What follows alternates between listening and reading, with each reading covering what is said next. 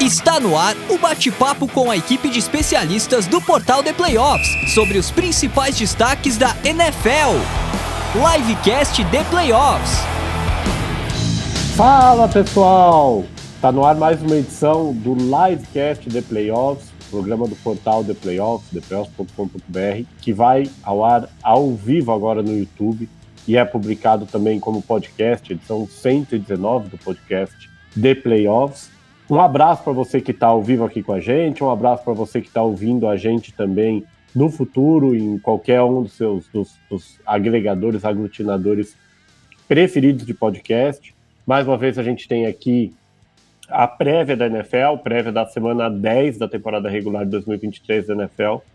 Semana 10 que marca exatamente a, o começo da segunda metade do calendário da NFL. Né? A gente tem 18 temporadas, cada time fazendo 17 jogos, então tem time que já passou dessa metade, já está no nono jogo, tem o bye vindo por aí, mas oficialmente na quinta-feira, com um jogo emocionante que a gente vai comentar daqui a pouco, começa a segunda metade da temporada regular da NFL. Lembrando que esse episódio foi editado pelo estúdio WPcom. O Pix agora está com um canal no YouTube, onde ele mostra para você como é que ele edita os podcasts, os áudios comerciais, os vídeos que ele faz. E lançou um curso ensinando passo a passo como você edita áudio.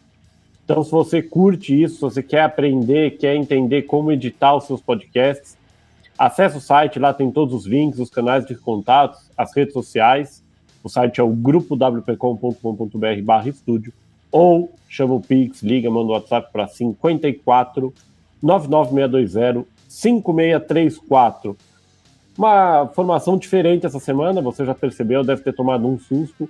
Não temos essa semana o rostinho bonito do Ricardo Pilat aqui com vocês. Não temos também o rostinho bonito do André Amaral nessa live. O André está tirando suas merecidas férias. O André que você está acostumado a ouvir no podcast, é, que sai no começo da semana, logo depois da rodada. Durante as próximas três semanas, o Ricardo vai apresentar o podcast eu, Gabriel Manda, você que ouve o podcast de MLB, está acostumado comigo, você que está tá com a gente há bastante tempo, também está acostumado comigo. Eu volto para cá para enfeiar a sua tela com esse rostinho feio, pouco conteúdo e muita bobagem apresentando aqui o livecast e a prévia, nesse caso da semana 10 da NFL. Vamos começar apresentando nossa bancada hoje diretamente do Rio Grande do Sul. Primeira vez que a gente faz qualquer gravação juntos. Mari Marciai, tudo bom, Mari? Fala pessoal, tudo bom? Muito feliz de estar aqui em mais um livecast. Dessa vez tranquila, porque o meu time não jogou. E isso é a única coisa que me traz alguma satisfação essa semana. E, cara, é muito bom estar aqui na presença de um convidado tão ilustre, a primeira vez gravando com o Mandel, então, feliz demais com os meus outros amigos de bancada que já são uh, da casa, há muito mais tempo que eu, mas que eu estou muito feliz em compartilhar, e para todo mundo que está aqui com a gente neste momento ao vivo ou ouvindo com podcast depois. Tamo junto. A gente também é uma das parceiras mais antigas das nossas gravações, desde a época em que o formato era completamente diferente Mia Mastrocolo, tudo bom, Mia? Boa noite, boa noite todo mundo que está aqui com a gente. Bom dia, boa tarde, boa noite para quem escuta a gente diretamente do futuro. Sempre um prazer dividir essa bancada com os senhores. E vamos que vamos, que a gente já está na semana 10 e está começando a bater aquele desespero. E por fim, o meu gênio, a gente divide a data de aniversário. Lucas dos Anjos, tudo bom, Lucas? Quase que já começa caindo aqui no mundo. Boa noite, gente. Boa noite, mano. É um prazer estar gravando com você mais uma vez depois de tanto tempo. Um abraço para minhas queridas e lindas amigas Mariana Marciai e Sofia Mastrocola, mais conhecida como Mia Mastrocolo. Vai Te brigar amo, comigo logo no começo? Eu descobri Mãe, agora que o nome da Mia é Sofia, vocês não estão entendendo. Segredos sendo revelados nessa live, olha só que coisa. Mas um abraço a todo mundo que está assistindo aqui ao vivo a gente. Um grande abraço também para quem escuta na versão podcast aí no futuro. Bora lá falar de semana 10, que a temporada já chegou na metade e a segunda metade sempre promete bastante coisa. Bom, lembrando, você quer desconto da Centauro? Use o cupom PLAYOFFS10 em sua compra, acesse o site, pode clicar no link, pode acessar o site direto centauro.com.br e aproveita para fazer as suas compras com esse desconto incrível do cupom PLAYOFF10. Lembrando que você pode participar com a gente ao vivo também. Envie as perguntas, envie os comentários aqui no chat, a gente vai colocando aqui no GC. Quem entra no super chat tem prioridade, a gente promete responder o máximo que for possível. Lembrando que você pode acompanhar todas as edições em podcasts no seu agregador aglutinador preferido de podcasts, Spotify, Apple Podcasts, SoundCloud, Deezer, Amazon Music, Google Podcasts, enfim, lembra sempre de assinar o sininho ou se registrar, enfim, garantir que você receba todas as notificações quando o episódio for ao ar. Lembrando também que a gente tem o canal do YouTube, vale bem a pena se inscrever, tem bastante vídeo bacana, a gente vai falar de um deles, inclusive, aqui youtube.com barra ThePlayoffsTV, deixa o seu like. E lembrando que a gente tem o grupo de WhatsApp dos leitores do The Playoffs para falar sobre NFL, sobre todas as ligas, mas nesse caso aqui sobre NFL. Se você quiser participar, é o, o telefone é o 11 94666 8427 e lógico, melhor, melhor cobertura, melhor conteúdo da temporada regular da NFL no Brasil, theplayoffs.com.br barra NFL. Vamos começar agora com essa análise da semana 10. A gente tem quatro times de bye, é, quatro times relevantes de bye. A gente tem Miami Dolphins, Philadelphia Eagles e o Kansas City Chiefs de bye, além do Los Angeles Rams, o que vai fazer com que a gente tenha 14 jogos no total. E você já está acostumado, a gente começa aqui com os jogos que são os principais na visão da equipe do The Playoffs, começando por um duelo da IFC North, um duelo que promete muito entre duas equipes que vêm de ótimos resultados é, e um duelo que pode dar uma chacoalhada aí nessa divisão que é, é, vem se mostrando bem equilibrada e com ótimos desempenhos é, de pelo menos três do, do, dos quatro times. A gente tem é, o Cleveland Browns viajando nessa semana para Baltimore para enfrentar Lamar Jackson e o Baltimore Ravens. Mia, o que, que dá para esperar desse confronto é talvez, é, a minha aqui tem uma convidada ilustre, é talvez a chance derradeira do Cleveland Browns de se apresentar como um postulante ao título da divisão? É, vai chegar a hora da verdade, né? Na semana passada o Browns nem tomou conhecimento do seu adversário, tá certo que o adversário era o Arizona Cardinals e isso não, não é muita coisa, mas é um time que vem com uma defesa boa. O Amari Cooper se destacou muito no último jogo. E ele vai ter que trabalhar nessa semana contra o Baltimore Ravens se eles quiserem alguma coisa. O Ravens, a Amandinha toda semana fala que o Ravens vai entregar, mas o Baltimore tá aí com a melhor campanha junto com o Kansas City Chiefs, então tô, tô desconfiada que a Amandinha tá numa zica reversa e a gente não tá reparando. Mas o time tá vindo bem, apesar do último jogo, o Lamar não ter feito um jogo incrível, mas o Baltimore consolidou muito bem seu jogo terrestre.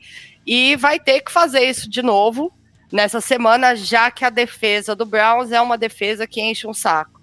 A gente tem a gente tem ali do, peças importantes no lado defensivo, a gente tem o Daisy Ward que enche o saco, a gente tem o Daily Tomlinson, que também deve dar trabalho para o Lamar, e ele vai ter que aí fazer o que teoricamente ele deveria saber fazer de melhor, né? Longe de mim aqui tá criticando, deixando bem claro.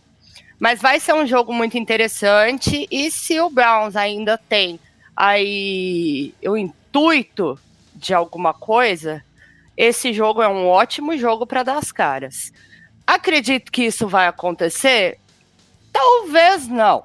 Mas acho que o Ravens também não vai ter muita facilidade aí com essa contra a defesa do Browns. É, a gente teve um, debutante ilustre, digamos assim, do Baltimore Ravens na semana 9, que foi o Odell Beckham Jr., com seu primeiro passe recebido para touchdown no dia do seu aniversário. É, um passe lançado pelo Taylor Hundley porque é, o, o Ravens vencia com tanta facilidade o, seu jogo contra o Seattle Seahawks que o Lamar Jackson já não estava em campo. Dá para imaginar que a partir de agora o Odell vai deslanchar e vai ser o recebedor que o Lamar nunca teve? Ou dá para imaginar que o Odell vai ser mais um dos recebedores que o Lamar teve e não soube ou não quis aproveitar? É bem, é bem complicado isso aí, porque o Odell, a gente, o Odell ele tem histórico de vestiário, histórico de lesão. Então a gente não sabe se essa desencantada dele agora vai mesmo e se a gente vai ver ele fazer outras recepções absurdas, como a gente já viu, ou se vai continuar nessa, né, inconstância completamente. Espero que ele tenha desencantado e que ajude o Lamar a ter finalmente ali um, um recebedor rápido e etc. Mas vamos aguardar os próximos capítulos. Local Mari, queria ouvir de vocês também. Cleveland vem, como a minha falou, de uma vitória é, bem expressiva, 27 a 0. É, mas é uma vitória contra o Clayton Toon, quarterback que fazia sua estreia como, como titular, sua estreia na NFL. É, o, o, quanto que os 27 a 0 refletem a ótima temporada defensiva do Cleveland Browns e o quanto que eles ah, devem ser encobertos ou, ou diminuídos, por assim dizer, por uma performance muito ruim de um time que já vinha bem devagar no ataque, com o Tune jogando, foi basicamente um time de NCAA entrando em campo. Cara, dá para ter as duas coisas, sabe? Dá para ser uma defesa que é muito forte, que é muito dominante, que foi uh, a razão de muitas vitórias do, de Cleveland. O Cleveland ganhou a maioria dos jogos porque a defesa jogou muito bem, não porque o ataque fez muitos pontos. Na verdade, a defesa está carregando este ataque. Tem o, o ataque faz, às vezes, o arroz com feijão bem uh, deficiente, às vezes, até. Nesse bem mal feito, de... vai, amiga. Exa Fala com vontade. Também, também, pode ser bem mal feito, assim.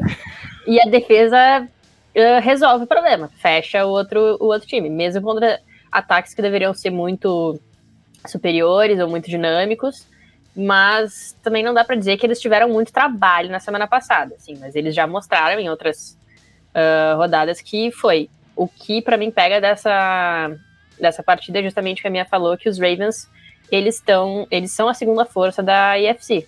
Muita gente falou, a gente fala muito de Dolphins, fala muito de Bills, fala muito de Bengals, porque os quarterbacks são muito chamam muita atenção, que tem todo o debate, ah, quem são os top 3 quarterbacks da NFL, quem é depois do Mahomes.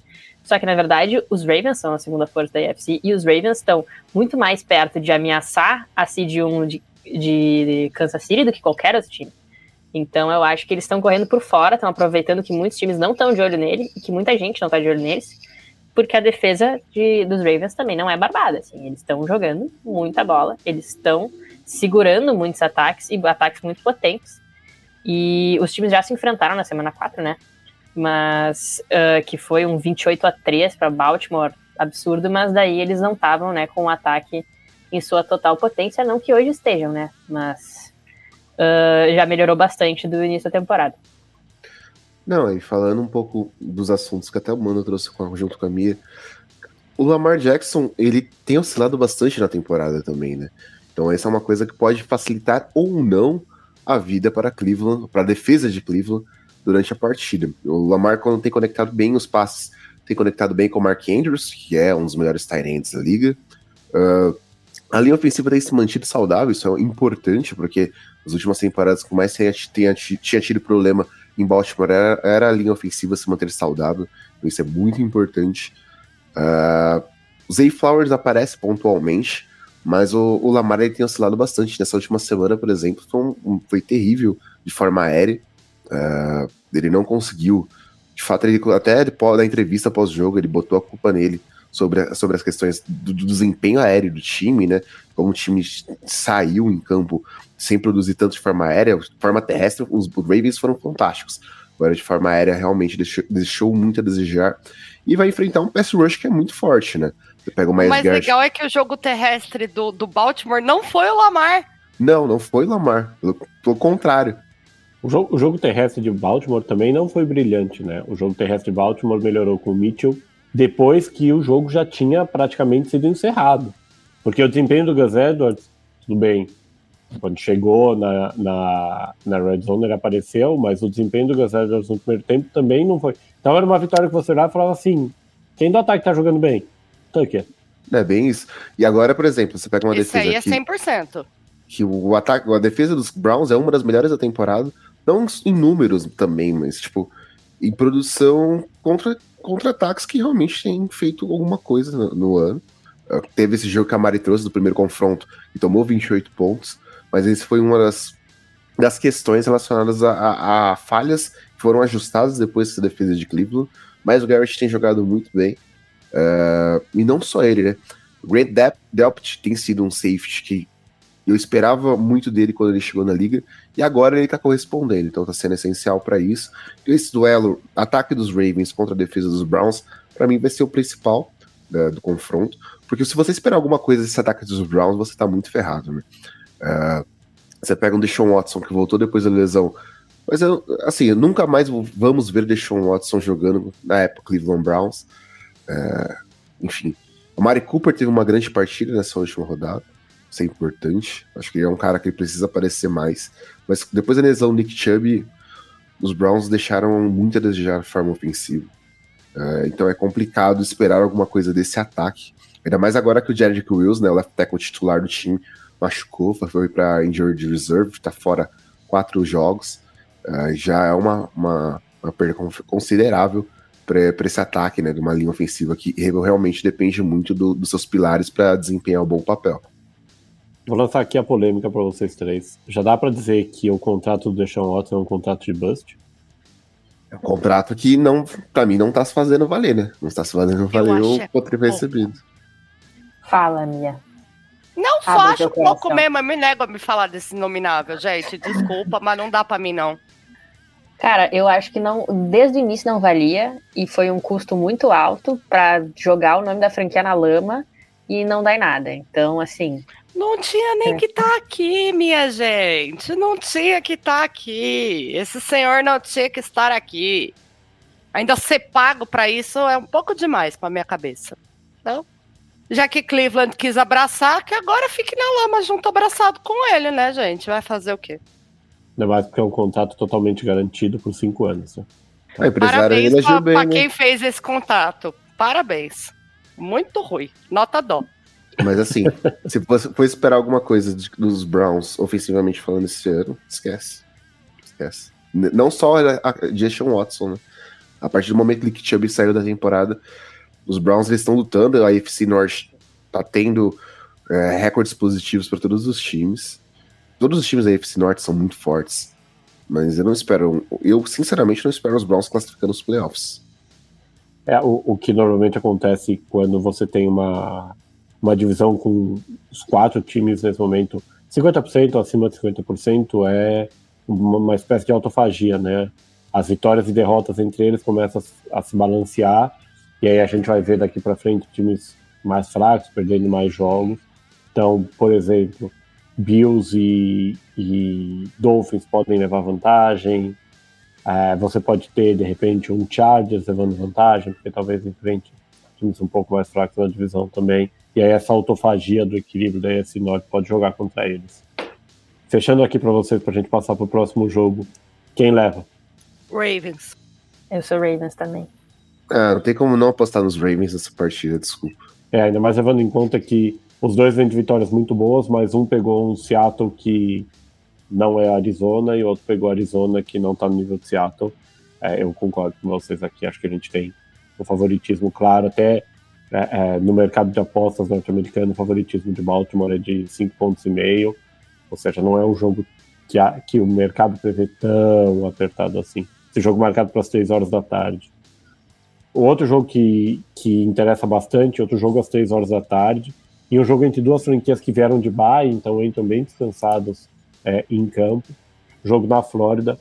São Francisco 49ers uh, viaja, cruza o país para enfrentar o Jacksonville Jaguars do Trevor Lawrence, o Sunshine, que gerou uma polêmica muito grande hoje no grupo da de NFL dos Playoffs sobre o calibre da, da, das atuações e o nível das atuações desse homem, não levando em conta a beleza estética, mas levando em conta só o desempenho em campo.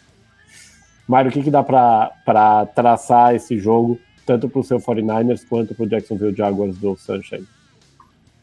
Cara, assim, eu comecei essa temporada numa ilusão completa, total e absoluta. Vocês acompanharam aqui em outros livecasts. Eu quebrei a, a cara. Eu quebrei a cara. Mas assim, eu quebrei a cara dentro do esperado. Por quê? Porque o 49ers sempre me desgraça início de temporada. Ano passado, a gente parecia que, que não tinha time e de repente engatou numa sequência de vitórias absoluta, astronômica e espetacular.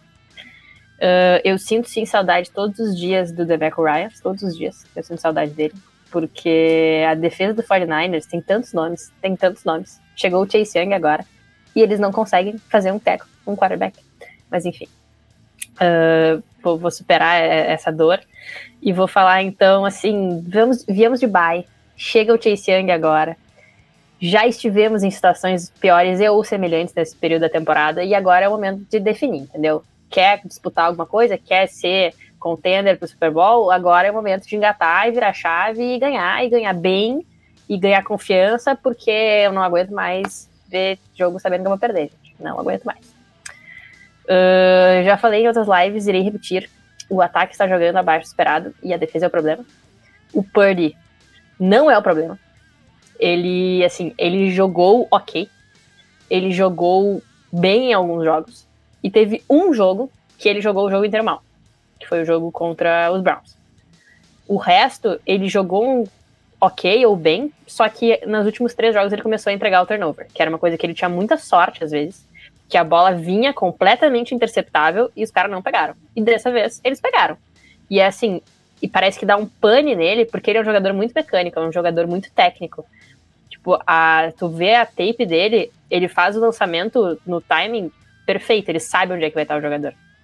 Só que parece que ele entra em pânico agora, nessas últimas duas semanas, e ele lança a bola sem ver que vem o defensor. Ele não enxerga o defensor e ele joga a bola no colo do defensor. É um negócio assim que eu quase arranquei meus cabelos por causa disso, mas tudo bem, vai passar. E se o 49ers cuidar da bola, gente, tá tudo certo. O problema é entregar a bola, porque se entregar a bola, a defesa não segura mais.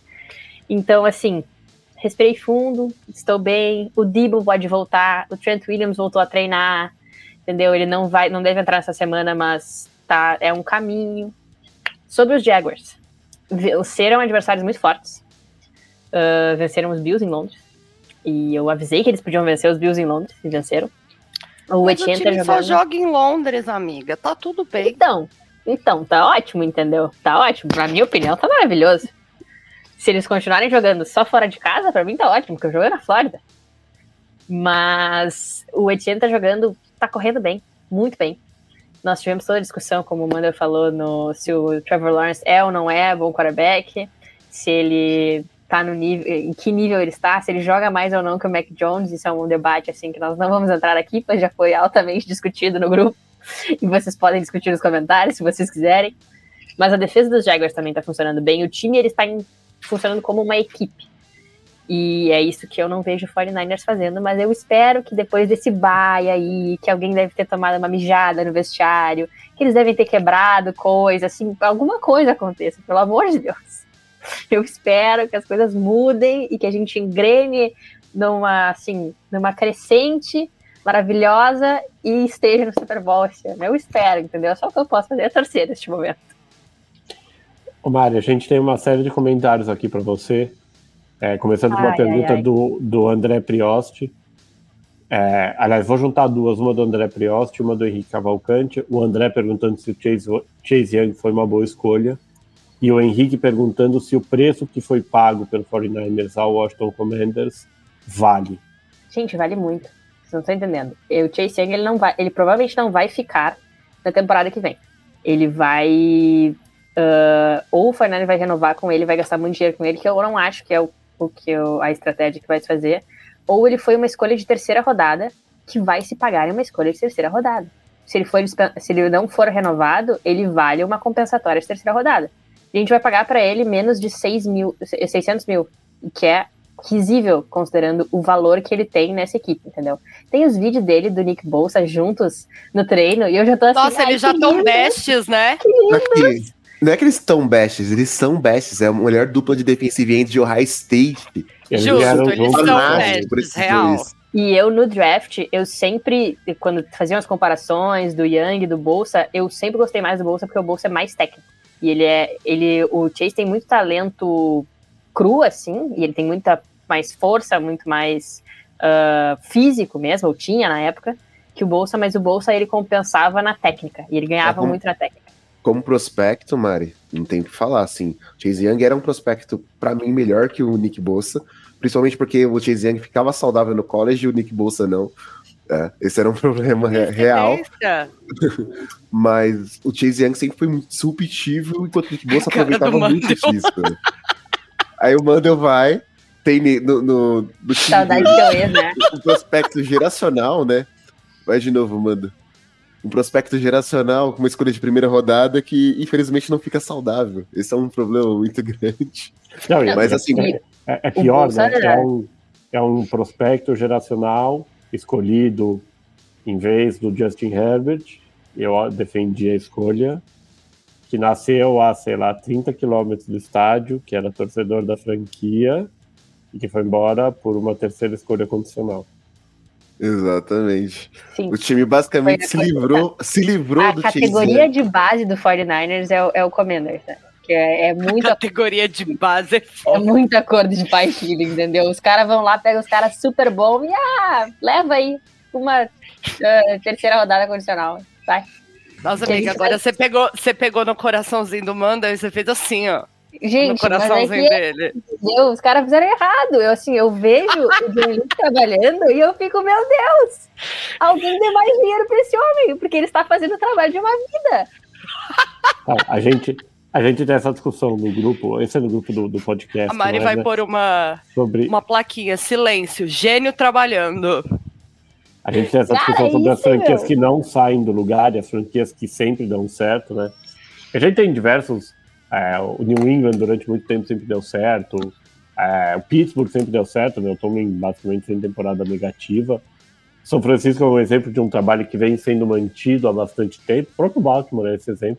E aí você tem as franquias disfuncionais, as franquias que nunca chegam. O Lucão entende bem o que eu tô falando. O time dele nos últimos anos entrou nessa. Jets entrou nessa, Las Vegas. E o Washington não é que ele entrou nessa. nessa.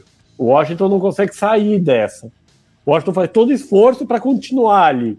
O Washington Não, tá na lama. Mudou de tudo, né, mano? Mudou de nome, mudou de dono. Tudo. Mudou de head coach, mudou de tudo. Sabe o que, que, é o melhor? É que quando eu falo essas coisas, eu não me dou conta de com quem que eu tô falando. Porque da última vez eu zoei o Santos com o Ricardo na, na live, e dessa vez eu, eu avacalhei com o Commanders na frente do Mano. Não, tem, não tem problema, são 30 e poucos anos de sofrência. Você tá pisando no coraçãozinho de todo mundo, amiga. Que coisa horrível. É pra tu ver que não é por mal, entendeu? Porque eu não me dou conta, é só a verdade. Vamos, vamos voltar pro jogo. É, acho que se, se a gente falasse no começo da temporada, né?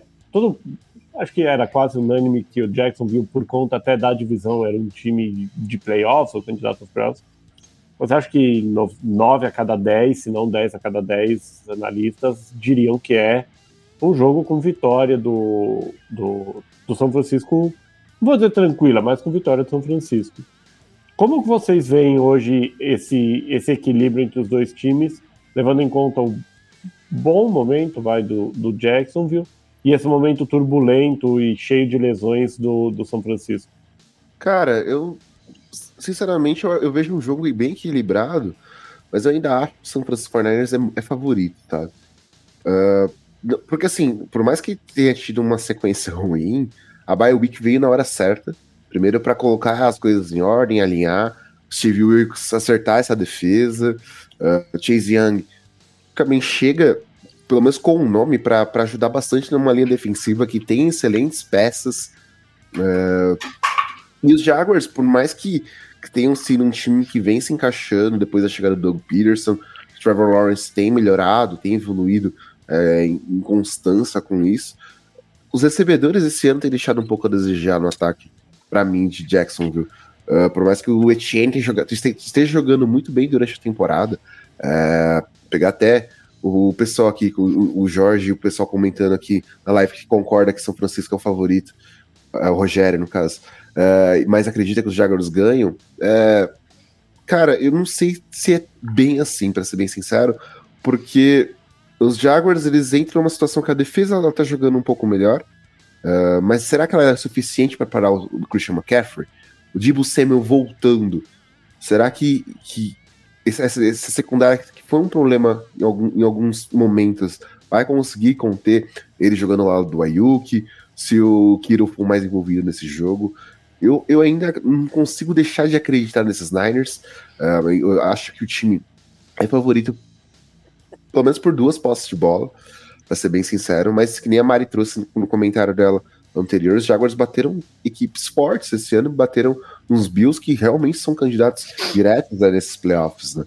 Então, assim, vai ser um jogo bastante equilibrado, mas eu ainda acho que os Niners são favoritos pela constância que eles tiveram no começo da temporada e por essa bye week também que ajudado a colocar as coisas nos trilhos. E a Mari? Pode ir, Mari.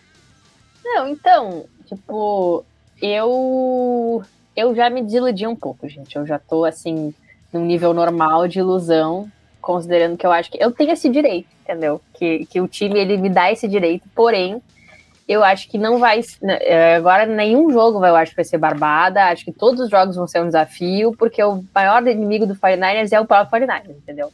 É entregar a bola, é não fazer o sec. É, parece que os jogadores têm medo de derrubar o quarterback, impressionante isso. Os caras chegam nele e o cara foge. Não é possível, entendeu? Eu, eu tô sentindo que todas essas, essas uh, faltas de roughing the passer, os caras não querem mais fazer o tackle, porque vão fazer o tackle e vão tomar 15 jardas. É melhor não fazer o tackle. Então, assim, eu, eu tô bem. Assim, eu, eu espero. Eu, eu, eu acho que o Fortnite vai ganhar, porque eu sempre acho que o Fortnite vai ganhar. Daí eu vou lá e quebra a cara. Sempre assim. Gente, eu, eu, eu, nunca. Vocês nunca vão me ver apostando contra o 49 Porém, eu nunca mais vou dizer que eu acho que vai ser uma barbada, entendeu? Que eu acho que vai ser um passeio. Se for contra New England, talvez eu diga mas daí é por uma outra questão. Uh, mas assim, agora você sempre acha que vai ser difícil. Eu sempre acho que agora o Josh Allen vai sacar o Purdy até não aguentar mais. Entendeu? Vai ser, vai ser um jogo duro, vai ser um jogo difícil, mas vai ser um jogo vencido na guerra e na coragem e na coragem. Vai ser isso, entendeu? Mia, quer acrescentar alguma coisa? Eu acho que é, pode ser um jogo de surpresas. Acredito no 49ers, mas vai que dá os cinco minutos no Jaguars, né? Mas vamos lá, vou na minha fé no São Francisco. Só lembrando uma coisa no comentário da Mari, né? A Mari falou no, no, primeiro comentário dela sobre a inconstância um pouco do Purdy dos últimos dois jogos. É, é bom lembrar, assim, o Purdy viveu aquele final de temporada maluco e impressionante do ano passado, um começo de temporada incrível esse ano, o homem nunca perde, etc. É, é, bom lembrar, lógico, existem erros de avaliação enormes na NFL, Tom Brady é um exemplo, e a gente tem diversos outros exemplos da posição 1, mas o Brock Purdy é a última escolha do draft, é uma escolha de sétima rodada. É, nenhuma escolha de sétima rodada vem pronta, nenhuma escolha de sétima rodada vem brilhante. Então, é uma oscilação natural. Existe uma questão também de que hoje existe mais tape dos jogos do Purdy do que existia antes, e do São Francisco completo, entre aspas, né, nessa formação. Então passa, você passa a ter um pouco mais de elementos também para identificar padrões, rotinas, pontos fracos. É, o cansaço começa a aparecer, as lesões. Eu acho que o, a Bay foi boa para dar esse reset também. É, vamos ver qual Brock Purdy vai aparecer e qual Trevor Lawrence vai aparecer. A discussão hoje foi, foi bem legal, uma pena que não dá para a gente reproduzir aqui sobre quem é melhor, quem está onde, quem é bom, quem é ruim. É, acho que uma das coisas que a gente discutiu também tem uma diferença clara, né? O grupo de recebedores. É, o grupo de recebedores do Jacksonville Jaguars tem o Calvin Ridley agora também, voltando depois de um ano de ausência. Mas aí depois você olha, você já tem Zay Jones, Christian Kirk e Evan Ingram. É bem abaixo do que você ter, por exemplo, um Brandon Ayuk, um Christian McCaffrey, que por mais que seja running back, é um ótimo recebedor também, e o George Kittle, ainda que o Kittle venha é, com um papel basicamente figurativo em grande parte dos jogos dessa temporada. Agora o Dibu Samuel, né? É, o, o Dibu seria a comparação com o Calvin Ridley e é talvez. Uhum.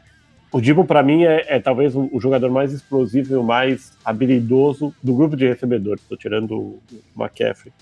Mas o Ridley também é, então talvez a diferença ali seja menor.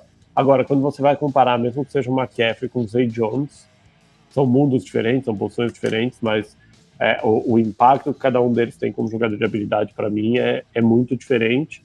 É, lembrando, o jogo às três horas da tarde e o favoritismo nas bolsas de apostas americanas é de São Francisco por é, dois pontos e meio. Vamos passar agora para os outros jogos da rodada e a gente vai começar com um dos destaques da nossa programação, um jogo que quase fez minha Mastrocolo aparecer de óculos escuros aqui. e que não acredita, mas sim, teremos no prime time, no Thursday Night Football, abrindo a semana 10, a Copa Caleb Williams, ou Caleb Ball, chamem como quiser. Mais em... um, né? Mais é, um. Mais um, que na verdade os dois times jogam para um deles ser beneficiado só. Porque só um dos times ali pode ser beneficiado.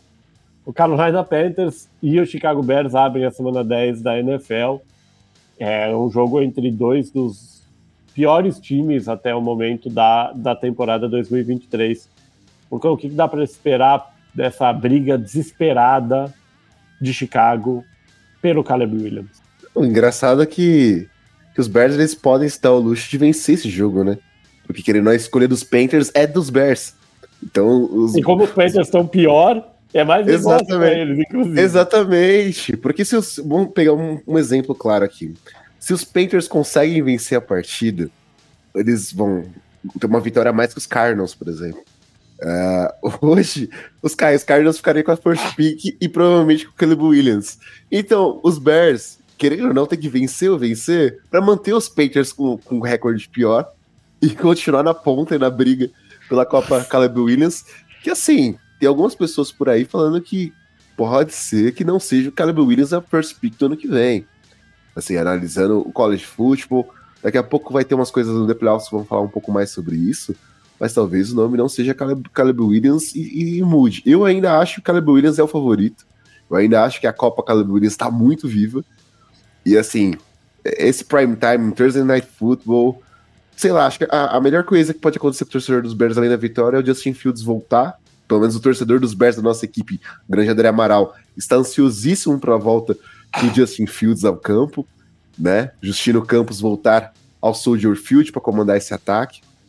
Mas, assim, os Bears realmente têm tido um problema muito grande nesse ataque de oscilação. Tirando a estreia do Bagent, uh, eu acho que não teve nenhum ponto de brilho tão grande assim nesse ataque.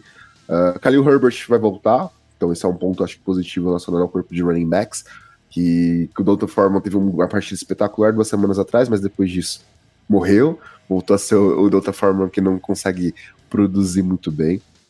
Uh, o corpo de, linebackers desse time é fantástico, né? Então vai ser até um teste pro, pro Bryce Young. Bryce Young que que parece que tá buscando bater o recorde do Peyton Manning de mais interceptações com calouro na NFL. Uh, é, o Peyton Manning não vê a hora de, de se livrar desse recorde. O Bryce Young conseguiu ter três interceptações nessa última partida. E realmente é um cara que tá sofrendo duras penas uh, na sua, no seu ano de estreia na NFL. O Frank Wright normalmente é conhecido por ser um cara uh, extremamente é, ofensivo, por ser um cara que desenvolve bem quarterbacks, o cara que desenvolveu o Carson Wentz lá no Philadelphia Eagles, né? Mas tá tendo bastante problema com, com, com, com o Bryce Young. Mas vamos ser justos, o problema também passa pelo tamanho do Young, né? Uh, o cara é um, um, talento, é um cara é muito bom na hora de se passar a bola e tem realmente mostrado uma evolução grande, mas o tamanho dele ainda é um problema no NFL, porque ele não consegue se livrar dos defensores. E por mais que Chicago não tem aquele pass rusher, né? Apesar que o Montessuet, que o nosso querido Mando conhece muito bem, chegou lá um preço caríssimo, já chegou renovando o contrato com o Chicago por quatro anos. Tem que se mostrar esse valor que vai ser pago a ele, é, tem que ir para cima do, do, do Bryce Young, já que do outro lado os Panthers não vão ter o Brian Burns, né? Seu principal edge, seu principal defensor, não vai para campo. Uh, e isso vai ser um, uma vitória, querendo ou não, para esse Chicago Bears que, que ainda está tendo uma linha ofensiva que está em desenvolvimento. Enfim, esse jogo talvez seja até que legal de se ver, dependendo dos quarterbacks que a gente esteja em campo, né? Porque a gente nem tanto, mas eu espero ver o Justin Fields, vamos correndo um pouco com a bola, já que tipo, é uma coisa que ele tem feito melhor que passar, que realmente não tem desenvolvido muito bem o seu jogo aéreo. E, enfim, vai ser um cara bom, como o Mendo trouxe, interessante de se ver. Só lembrando para você é, que ainda não segue a gente no YouTube, tem um vídeo essa semana, exatamente do Lucão, falando sobre o Caleb Williams, para você que às vezes não acompanha tanto NCAA, não faz, não conhece tanto sobre o Caleb, Caleb Williams, não entende o, o hype em cima do moço.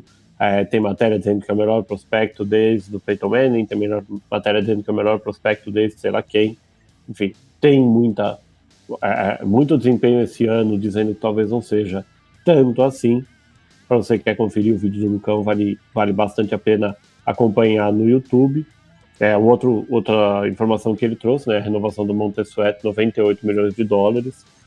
É, o Montesuet que também foi tocado pelo Washington com o, o Chicago Bears é, e fica na, na, franquia, ao contrário do que a Mari falou que deve acontecer com o Chase Young.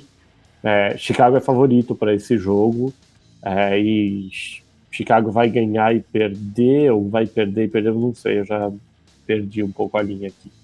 Aí a gente chega à rodada de domingo, é impressionante, né? Porque a rodada ela começa mal e ela não melhora tanto logo depois, né? Porque a gente tem mais um jogo da série de partidas internacionais da NFL, mais um jogo em Frankfurt, na Alemanha. É, e aí você fala, pô, vai ser um jogo legal, um jogo bacana entre franquias que estão. Não. Vai ser Indianapolis Colts e New England Patriots se enfrentando em gramados alemães. Mário, o que, que dá para dizer desse jogo? Cara, os Patriots, esse, essa temporada, eles estão assim. Tudo que a gente sofreu vendo os Patriots ganharem ano após ano, a pessoa que desenvolveu um ranço dos Patriots, ela pode se divertir assistindo a queda dos Patriots, porque o ataque deles é apático, não existe. Entendeu? A defesa faz alguns bons jogos e quando a defesa vai bem, o ataque vai pior ainda. Porque eles não querem ganhar a partida. Eles fizeram, fizeram assim, crimes, crimes contra times que eram muito superiores. E foi isso que eles fizeram, entendeu?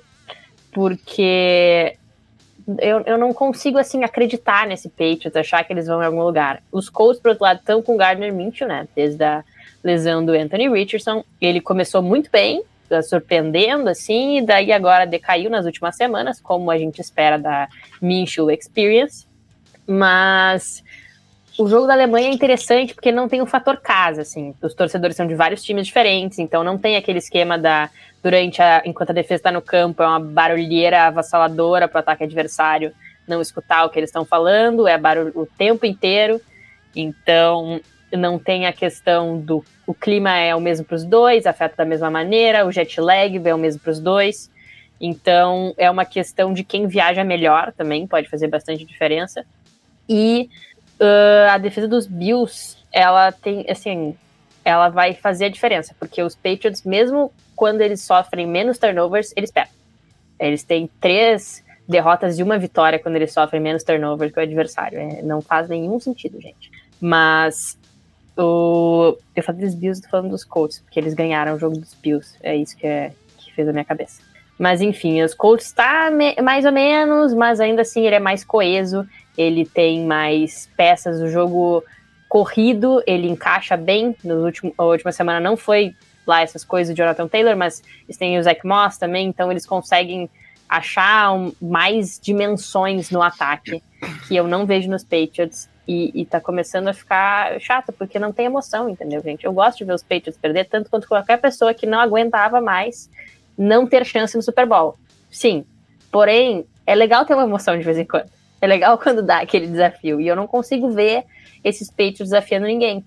Ô, ô, Mari, eu achei que eu nunca ia falar isso. E eu não vou perder a chance de falar. Se der uma zebra, levando em conta o favoritismo na quinta-feira, e Carolina ganhar o jogo, dá pra gente imaginar o Bill Belichick tancando? Cara, eu acho que ele não faria por uma questão de orgulho, assim. Mas a, a minha já tá falando lembra, que não. Mas lembra, é que eu não sei que, se o Bill Belichick fica. Então, ele renovou, né? eu acho mais fa eu acharia mais fácil ele não ficar e, e falar, falou galera, tô indo embora, do que ele abraçar um tank, velho. É e mesmo se abraçar, ele pega e faz trade down. É, é lógico, é mais fácil ele fazer é, é, renovar o pacto do que ele abraçar o tank. É que eu acho que ele tem um negócio que ele é muito orgulhoso. Né? Eu me mutei de graça, mas tudo bem. Uh, ele é muito orgulhoso, assim, eu acho que ele não faria o tank, mas eu acho que assim, ele pode ter renovado o contrato, mas não tem nada no contrato que não diga que ele não pode se aposentar, entendeu? Então eu acho que se for de mal a pior, ele vai dizer: fiz as minhas malas, tô indo embora. Ele já tá velho, gente. Se ele eu for ele abraçar botar o cachorro lá de vez. tipo, se ele for abraçar o tank, eu não sei quanto tempo ele vai ficar para ver se ele consegue aproveitar essa reconstrução, entendeu? Ele não vai ter, ele vai fazer todo um trabalho para ele não ganhar de novo. Então eu acho que ele não teria essa, essa paciência. uh, porque ele passou muito tempo mal acostumado. E agora, agora ele tá perdendo. Antes da gente passar pro, pro jogo da minha, só pegar aqui um comentário do, do Paulo Júnior, né? O Paulo disse. Não, todo mundo circulando, não tem nada para ver no, no jogo da minha. Colts, por mais de duas posses fácil, até depois ele fala que se o Richardson jogasse seria umas quatro ou cinco posses. É, a gente tem a impressão pela tabela e, e talvez até pela, é, é, pelo nível baixo apresentado pelos Patriots recentemente de que o Colts é muito favorito, eu até acho que é, mas é, no mercado norte-americano o Colts é favorito por um ponto e meio só. É, então há uma previsão, acho que aí entra um pouco também dessa história é, é, de você não ter o fator casa, de você ter o fator viagem também. É, eu acho, ou, ou a gente não está vendo alguma coisa, ou alguém está vendo muita coisa para entender um jogo mais parelho. Eu confesso, Paulo, que eu também não vejo. A NFL é muito louca, mas eu, eu hoje não daria um ponto e meio só de vantagem para o Colts, não. Mesmo jogando com Gardner Minshew. É, passando aqui, por mais que a minha não queira para o jogo da minha, é, é um jogo é, entre conferências né, essa semana um jogo em Pittsburgh, um jogo no, num estádio muito complicado de jogar, entre o Pittsburgh Steelers e um Green Bay Packers que vem de uma vitória sobre os Los Angeles Rams, num dos jogos mais bonitos que eu vi na minha vida em 36 anos de NFL. Um jogo que foi assim, uma, uma, beleza plástica, estética. Na moral, a gente que torce não aguentava mais assistir esse jogo. Tava insalubre no domingo. Tava com tanta saudade disso, Mia. É, o que, que o que, que dá para esperar desse jogo que também tem um, um, Steelers que vem nesse equilíbrio da AFC Norte, que vem é, se mantendo na briga. Não sei se vocês concordam, mas talvez com um time mais fraco da divisão, ou vai talvez junto com o Cleveland, um time bem mais fraco que, que Baltimore e que Cincinnati. E um Packers que vem fazendo uma temporada aí de oito jogos até o momento, né? Que temporada, bicho, que temporada. Então, não tem temporada nenhuma, não. Mas vamos lá, esse jogo vai ser uma belíssima disputa de quem joga pior no primeiro tempo da partida. Essa é a única certeza que eu tenho sobre esse jogo. Primeiro tempo da partida, vocês podem dormir e vem depois do intervalo que daí vai ter jogo. Até então, só Deus sabe o que vai acontecer ali em campo. É, a gente vem de vitória, não que isso seja lá grande coisa, porque, pelo amor de Deus, né? Mas a gente vai perder dos Steelers no, no domingo. É, jogar no Hansfield é muito complicado, por mais que os dois times estejam aí aos trancos e barrancos, o Steelers ainda consegue fazer mais que o Packers, querendo ou não, eles têm o Tomlin, a gente não. Deixando claro que eu não larguei a mão do LaFleur, só, só a nível de deixar claro aqui. Será? Ainda não, ainda não. Tem mais é, frase válida por uma ou duas semanas no máximo. Mas vamos lá. Sabe o que é, é engraçado? Você pistola e a Macbeth toda toda lá atrás. Ela é a verdadeira estrela, sabe? Eu tô aqui só pra, pra fazer graça. É, e assim, vai. O primeiro tempo desse jogo eu não tenho esperança de absolutamente nada. Os dois quarterbacks são problemáticos os dois ataques não jogam no primeiro quarto, mas nem na bala. São dois carros a álcool, não, não tem como. Então, assim, se o Pickett minimamente achar ali mais ou menos os recebedores, a gente já vai perder. Não, não tem como. Pelo menos o Aaron Jones voltou a render, voltou a jogar, foi o único que fez alguma coisa no domingo. Espero que faça novamente, mas vai dar Steelers. É, até a gata se retirou. Ô, ô, Mia, fazendo uma análise aqui um pouquinho maior desse, dessa primeira metade de temporada de Green Bay, é, Green Bay vive um, viveu um momento de renovação, né? Acho que até é, a gente brincou muito e, e, muito se falou na imprensa americana, o Rodgers pedia um, assim, ele demandava, o povo demandava um wide receiver de primeira rodada pro, pro Packers, e aí no draft vinha um kicker, vinha um safety, vinha, vinha qualquer coisa, mas não vinha um wide receiver de primeira rodada. E agora, tirando o Aaron Jones, basicamente todo o corpo de recebedores, até o Tyrene e o Nathan Grove, é um pessoal novo, de, não necessariamente primeira rodada, mas primeiro segundo ano de NFL, e o Love com a primeira temporada de experiência como titular. Dá para fazer um balanço e já ver quem é que pode continuar e quem é que foi uma aposta, é, um tiro na água? Ainda é muito cedo, a gente tem um, um, time basicamente todo abaixo dos 30 anos. Acho que também a gente tem que dar ali uma olhada nos jogadores, inclusive nos mais experientes, que nem o Bart, etc. É, o time está com extremamente problema de falta mas, e de erros, mas isso também entra no, no quesito do time ser muito jovem. Então, é, não dá para você falar agora, ó, não vai dar, cancela todo esse monte de jogador novo, começa o rebuild de novo. Não dá, o rebuild tá indo e vai ter que esperar mais um ou dois anos, tem que amadurecer recebedor, não tem como. Jordan Love acabou de chegar na NFL, tá certo? Tem aí dois anos de banco, mas acabou de chegar e não tem como você falar, ó, não vai prestar. Até porque se a gente for olhar no histórico dos Packers, o Devante Adams começou como Dropante Adams, né? Foram anos e anos passando raiva, foram anos e anos passando raiva para depois ele virar um baita de um recebedor. Então, assim, não comparando o que a gente tem no time hoje com o Adams, óbvio, mas não dá para você falar, olha, não serve, pode começar tudo de novo. Não tem ninguém ali com idade suficiente para isso. Mas assim, se o time treinasse, já ajudava. Mas, ô Mia, o Gutekunst já falou que é esse ano do Love e se até o final do ano ele não convencer, já era. Ai, amigo, o Gutão é um lunático. Sabe, o Gutão é um lunático. Não tenho é, mais palavras. Já devia ter ele. saído do, dos Packers, né? Esse Exatamente. Já faz tempo que o Gutão não tinha, não tinha que estar tá, tá ali, né? Não, não tem como. Então, assim, né? Ô, ô meu, eu passei uns 10 anos falando para você que o Rodgers ia para um rival de divisão. Talvez a salvação esteja aí nessa primeira pick mesmo do Chicago Bears, seja por onde que seja. Eles pegam o Caleb Williams e reservam o Justin Fields baratinho. Ou não, mano. Quem sabe Kirk Cousins chegando lá em Green Bay, contrato acabou. Gente, foco aqui, meus anjos. A gente não tá ganhando jogo assim, não. Meia dúzia de troca e Caleb Williams tá aqui, tá? Mas o caminho do Rodgers é seguir os passos do Brett Favre e acabar em Minnesota, todo mundo sabe. Só é, a gente Não, né, gente? Sem magoar o coração das pessoas, sabe? Não precisa disso. Não precisa. É. Parabéns! Vocês conseguiram me tirar do meu momento Buda.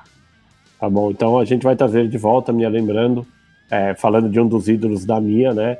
O Pikachu voltou à NFL Blake Martinez, depois foi descoberto o esquema de irregularidade na venda de cartas de Pokémon Go, resolveu se desaposentar Ai, e assinou sabe? o cara lá na Panthers e a gente deixou essa notícia passar na prévia do Calebol, mas é real. Ele tá essa... precisando pagar o advogado para se salvar do golpe essa, que ele passou Essa notícia aí pegou no contrapé, tá? Pegou no contrapé. Foi o tipo de notícia que eu li e falei, cara, qual o problema do jogador de NFL? Não dá pra entender. Dá pra entender. Os caras são. Toma muita pancada na cabeça, né? Não tem Não, como. ele tava ganhando uma fortuna. E tipo, caramba, como é que ele tá achando tanta, figura, tanta cartinha rara de Pokémon? Aí, ó. Pokémon. A falta do que fazer às vezes me assusta, sabia? Inclusive, inclusive, se a gente não tiver mais o Luiz Felipe Sassini participando aqui, é por isso. Na hora que mandaram notícia, já falou: tem um monte de carta em casa. Então, pode ser que a gente veja o Luiz seguindo esse caminho também. É, vamos passar pro próximo jogo. Ô, gente, não tá fácil pra ninguém, sabe? Já que, já que a gente falou do Minnesota Vikings, é, a gente tem também nesse domingo às 6 horas da tarde o New Orleans Saints viajando até Minneapolis para enfrentar o Vikings. Minnesota que teve um, uma semana muito louca, né? Ganhou o jogo com literalmente o Josh Dobbs como quarterback titular. É, titular não, né? Como quarterback reserva. O Dobbs não tinha treinado com o time, não tinha feito um snap. E ele não sabia o nome dos companheiros. Ele foi pro jogo contra a Tanta Falcons. Depois, é, o, o, Kevin quando inclusive confessou, o repórter perguntou: ah, você acha que foi mais impactante pro Dobbs? Porque ele nasceu em Atlanta tal. Aí o Conor falou: eu não sabia, obrigado por ter me dito mais uma coisa que eu posso conversar com o quarterback. Era literalmente isso, assim. Ele caiu de paraquedas ali, deu um jeito de ganhar o jogo. O Atlanta Falcons também não vem fazendo uma das melhores campanhas. E agora tem uma semana a mais para treinar como titular para enfrentar o New Orleans Saints e tentar manter o Minnesota vivo nessa briga por playoffs. A NFC é bem mais fraca, a Minnesota continua vivo mesmo se perder, mas é, é, pode sonhar com mais coisa. Porque o que, que dá para dizer desse jogo que confronta times que têm campanhas razoáveis, parelhas, similares nessa temporada? Primeiro que é surpreendente o que o Josh Dobbs fez né, nesse último domingo. A análise completa a gente fez lá no, no podcast domingo de NFL. Mas, cara, Josh Dobbs ele não sabia o nome dos companheiros de time. O primeiro snap que ele fez com o Grant Bradbury, que é o center dos Vikings, foi na sideline, enquanto tava trocando ideia com, com os caras, entendeu? Então. Bom, é que sempre bem. tem um pior que nós, né? Não, sempre tem, sempre tem. Uh, é incrível como se a gente parar pra pensar, a situação é complicada, ainda mais pela forma como o Josh Dobbs saiu lá de Arizona, né? O Gannon falando dele e tudo mais, que viu a tape e, tudo, e que ia substituído como quarterback, depois o time vai e me troca ele para Minnesota. No fim, o grande vencedor é o Josh Dobbs, que ainda conseguiu sair com a bola do jogo e realmente mereceu. Eu acho que essa semana de trabalho vai ser importante para ele, porque aí consegue ter a sincronia com o Jordan Edson, com os outros recebedores, né? KJ Osborne, o Madison, por conta do Josh Dobbs não ter feito o snap, participou bastante dessa partida, então foi importante isso também. Uh, essa linha ofensiva, que já fez uma troca que foi estranha, porque a linha ofensiva via muito bem, é, vai pegar uma linha, uma defesa, né? Não só a linha ofensiva, mas a defesa de, de, de, New Orleans que é muito boa, então vai ser um bom desafio pro Dobbs, querendo ou não, porque essa defesa do Saints é uma defesa é, muito bem encaixada. Enquanto uh, a gente tem mais um, um episódio de Derek Carr, Chris Olave e as coisas inocentes às vezes oscilando bastante. O Taysom Hill sendo bastante utilizado, né? Sendo o cara que, por mais que a gente saiba qual a jogada que o Taysom Hill vai fazer, ele, ele tá conseguindo produzir nessas últimas quatro, cinco, quatro semanas. Uh, é incrível que, que o Taysom Hill realmente consegue é, arrumar dentro de campo. Uh, o Camara vem jogando bem também. Então, assim, por mais que essas equipes não estejam com com um recorde tão bom, elas estão plenamente abertas, uh, principalmente o Saints, né, dentro da divisão, para buscar o título da NFC Sul, uh, que a divisão está muito aberta, tirando Carolina Panthers, os outros três times brigam pela divisão, uh, até por conta de oscilações de resultados, né, inclusive derrotas, principalmente nas últimas semanas. É, mas os Vikings estão vivos. Se o Josh Dobbs que é um cara que eu admiro, assim, sinceramente, desde Tennessee, não por conta de ser um prospecto, tá? Mas por causa da inteligência do Josh Dobbs. Pra quem não sabe, ele é engenheiro aeroespacial. Uh, cara, o Josh Dobbs é um cara extremamente inteligente e, e, ele tem feito uma temporada ok. Ele tava vindo jogando bem nos Cardinals, fez uma excelente estreia pelos Vikings. E se ele cons conseguir uh, absorver esse gameplay uh, e tudo que o Kevin O'Connell teve muita dificuldade de passar por Kirk Cousins na temporada passada. Ainda mais que o Dobbs passou por tantos times e pegou tantos playbooks diferentes. Acho que já tá meio que acostumado com isso. Talvez esses Vikings briguem sim dentro do wild card e bater o Saints seria fantástico, já pensando em pós-temporada. O, o foi bem inteligente também, ele mesmo admitiu isso na, é, é, nas entrevistas após o jogo. Ele basicamente optou por um, por um jogo quase que completo de no huddle depois da, da entrada do Josh Dobbs, porque isso dava a ele mais tempo para tentar ajudar o Dobbs com leituras, e mais até com leituras, né, basicamente indicar para ele, ó, você vai ter um recebedor aqui, um recebedor ali, o bloqueio vai ser assim. Literalmente, o Dobbs não tinha feito um snap, ele não treinou, ele não teve nenhuma preparação para o jogo, é, e muitos, muitos desfalques durante o jogo, né, o K-Maker saiu machucado, o KJ Osborne saiu machucado, é, o Akers não deve jogar essa semana. Existe não, o Akers tá fora da temporada se for Aquiles, né, mesmo? Pra o, piorar ainda. O, o Justin Jefferson, é, rumores de que ele pode voltar, mas o time não tem muita certeza. É, e os Vikings têm, é, é, têm a possibilidade de segurar ele mais um tempo para que ele volte inteiro. Enfim, muita incerteza no meio de um equilíbrio muito grande. Né? Os dois times entram 5-4. É, como o Lucão falou, o Falcons na NFC South vem logo atrás com, com 4-5. Você tem o Washington com 4-5, numa, é, é, um pouco atrás também numa briga aí por wild card. Você tem é, o Tampa Bay Buccaneers, que já teve bye com 3-5. O próprio Green, é, Green Bay, por mais que a minha não queira admitir com 3-5. Então, uma vitória para os dois lados é importante exatamente para manter essa briga viva NFC bem parelha, mas talvez parelho mais abaixo do que a NFC. É, num, num, cenário agora favorável para o Dobbs também por jogar em casa, né? A torcida pode ajudar ele, como é, a, a Mari vinha comentando no, quando falou sobre o jogo da Alemanha, com essa variação de, de, de barulho ali, para dar um pouco mais de. Não é ajudar o quarterback, né? Ajudar o time, na verdade, porque você vai tentar dificultar o trabalho do, do adversário. É, falando em quarterbacks que brilharam na última semana, é, a gente tem outro jogo interessante que é entre o Houston Texans e o Cincinnati Bengals. É, e Houston vem com bastante moral. É, um desempenho do CJ Stroud bem, bem interessante, bem positivo na semana passada. E com um kicker novo também, Mari? Pô, eu tô me divertindo muito com os jogos do Texas nessa temporada. Não vi todos, mas os que eu vi foram muito, assim, divertidos, emoção. Porque o que o Stroud tá jogando, gente, é um absurdo. Os Texans, eles acertaram em muitas coisas nessa mudança, assim, nesse começo de reconstrução. Primeiro, o Demeco Ryans, tenho saudade dele todos os dias. Uh, eu acho que ele é, ele é, um excelente técnico, não apenas porque ele é uma mente defensiva brilhante, mas porque ele sabe agregar os jogadores e os jogadores confiam nele e querem jogar por ele. E no draft eles deram dois grandes acertos, que é o CJ Stroud e o Tank Dell, que estão funcionando muito bem. Que existia essa. Eles deram muita sorte, na verdade, que os Panthers escolheram o Bryce Young e o CJ Stroud caiu no colo deles. E o Tank Dell foi uma boa escolha. E eles têm funcionando muito bem. E a gente fala dos grandes quarterbacks, eles elevam o elenco à sua volta. E o CJ Stroud eleva os recebedores, que da maioria deles, tanto faz, gente. Eles passaram por outros times ou são muito jovens.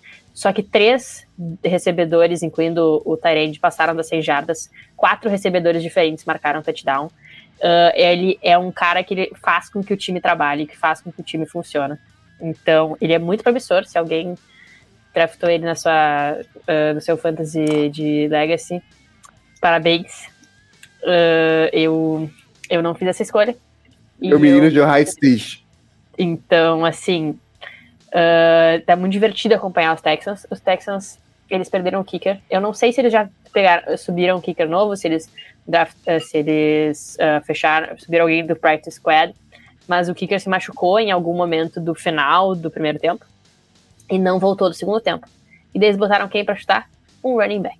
O quarto running back da partida. Que, na minha opinião, foi o melhor kicker da semana. Porque ele acertou um chute. Darren Ogumowale. E ele simplesmente acertou um chute que, que já é mais do que o meu kicker fez algumas vezes nessa temporada. Então, assim, uh, para mim foi. Ele, os Texans mostraram que eles sabem vencer jogos, eles sabem vencer adversidades. Então, eles vão pegar uma pedreira, que é os Bengals jogando em Cincinnati. Não vai ser um jogo que vai ser barbada para nenhum dos times. O Joe Burrow tá naquela fase que ele fica completamente inspirado, imbatível, uh, inderrubável. O cara acerta todas as bolas, vence todas as coberturas, mas não vai ser um jogo que vai ser fácil para os Bengals também. Uh, e eu acho que vai ser um jogo vai ser um tiroteio. Vai ser muito divertido de assistir. Eu tô com altas expectativas para esse jogo. Acho que vai ser um dos jogos da semana, no sentido de qualidade de jogo. Mas eu acho que vai ser apertado. E principalmente porque a defesa dos Bengals está encaixada contra o passe. Eles estão sabendo fazer bem a cobertura, estão sabendo ler bem, estão sabendo uh, roubar posses de bola. Isso é muito importante quando os dois ataques estão performando bem, é tu tirar a chance do ataque adversário pontuar. Então, eu acho que vai ser uh, um jogo apertado, vai ser um jogo com o placar lá em cima, mas os Texans têm sim mostrado as maiores oscilações como visitantes. Então, o fato do jogo sem Cincinnati é uma coisa que pesa para mim e eu acho que o, os Bengals vão continuar subindo uh, na tabela, porque eles começaram bem mal e estão tendo que recuperar agora. Os Texans só vacilaram quando enfrentaram os Panthers, né, Mari? é incrível isso. É impressionante, cara. É impressionante. É, eu, eu desconfio que o jogo do CJ Stroud na semana passada fez é, é, os, o corpo diretivo, os dirigentes, por assim dizer, de Chicago Bears e Carolina Panthers se arrependerem bastante é, do draft do ano passado. Eu, inclusive, é, eu cheguei a conversar com, com o André, a gente né, no grupo do, do DPLs, que eu já achava que no ano passado a troca do, do Chicago Bears deveria ser trocar o field e pegar um quarterback e não deveria ter sido trocar a escolha e manter o Fields.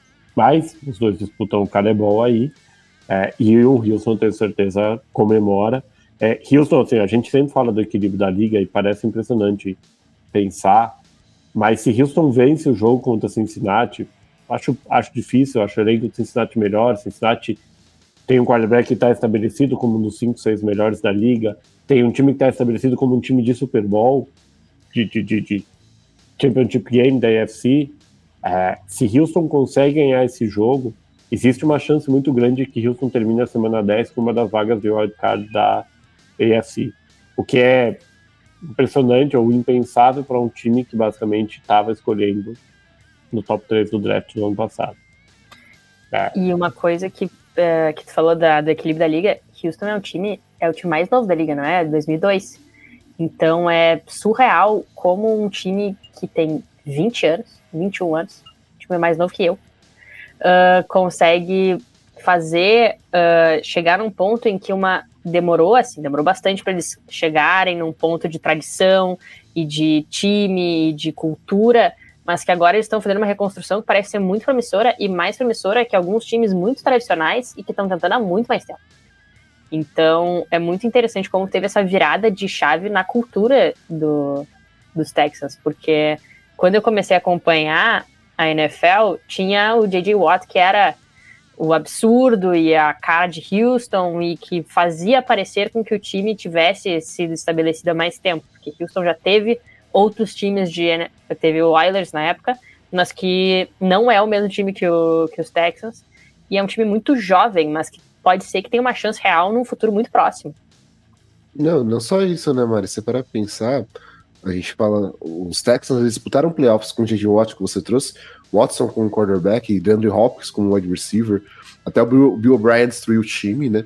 Uh, e Eu ia falar isso agora. Tem que pensar que é um time que passou pela mão do Bill O'Brien. Bill O'Brien conseguiu de fato destruir uh, Houston. Houston teve problemas com head coaches, com general managers. Uh, e, sinceramente, quando o Demico Ryan chegou em Houston, eu pensei que esse processo de rebuild ia demorar um pouco mais. Uh, que ia ser um time para começar a disputar alguma coisa em 2025, talvez. Não falando que os Texans estão prontos para disputar hoje, tá? Porque é um time realmente muito novo. É para pensar, Nico Collins, Tank Dell, CJ Stroud, a linha ofensiva na sua grande total, maioria, uh, Damon Pierce, isso.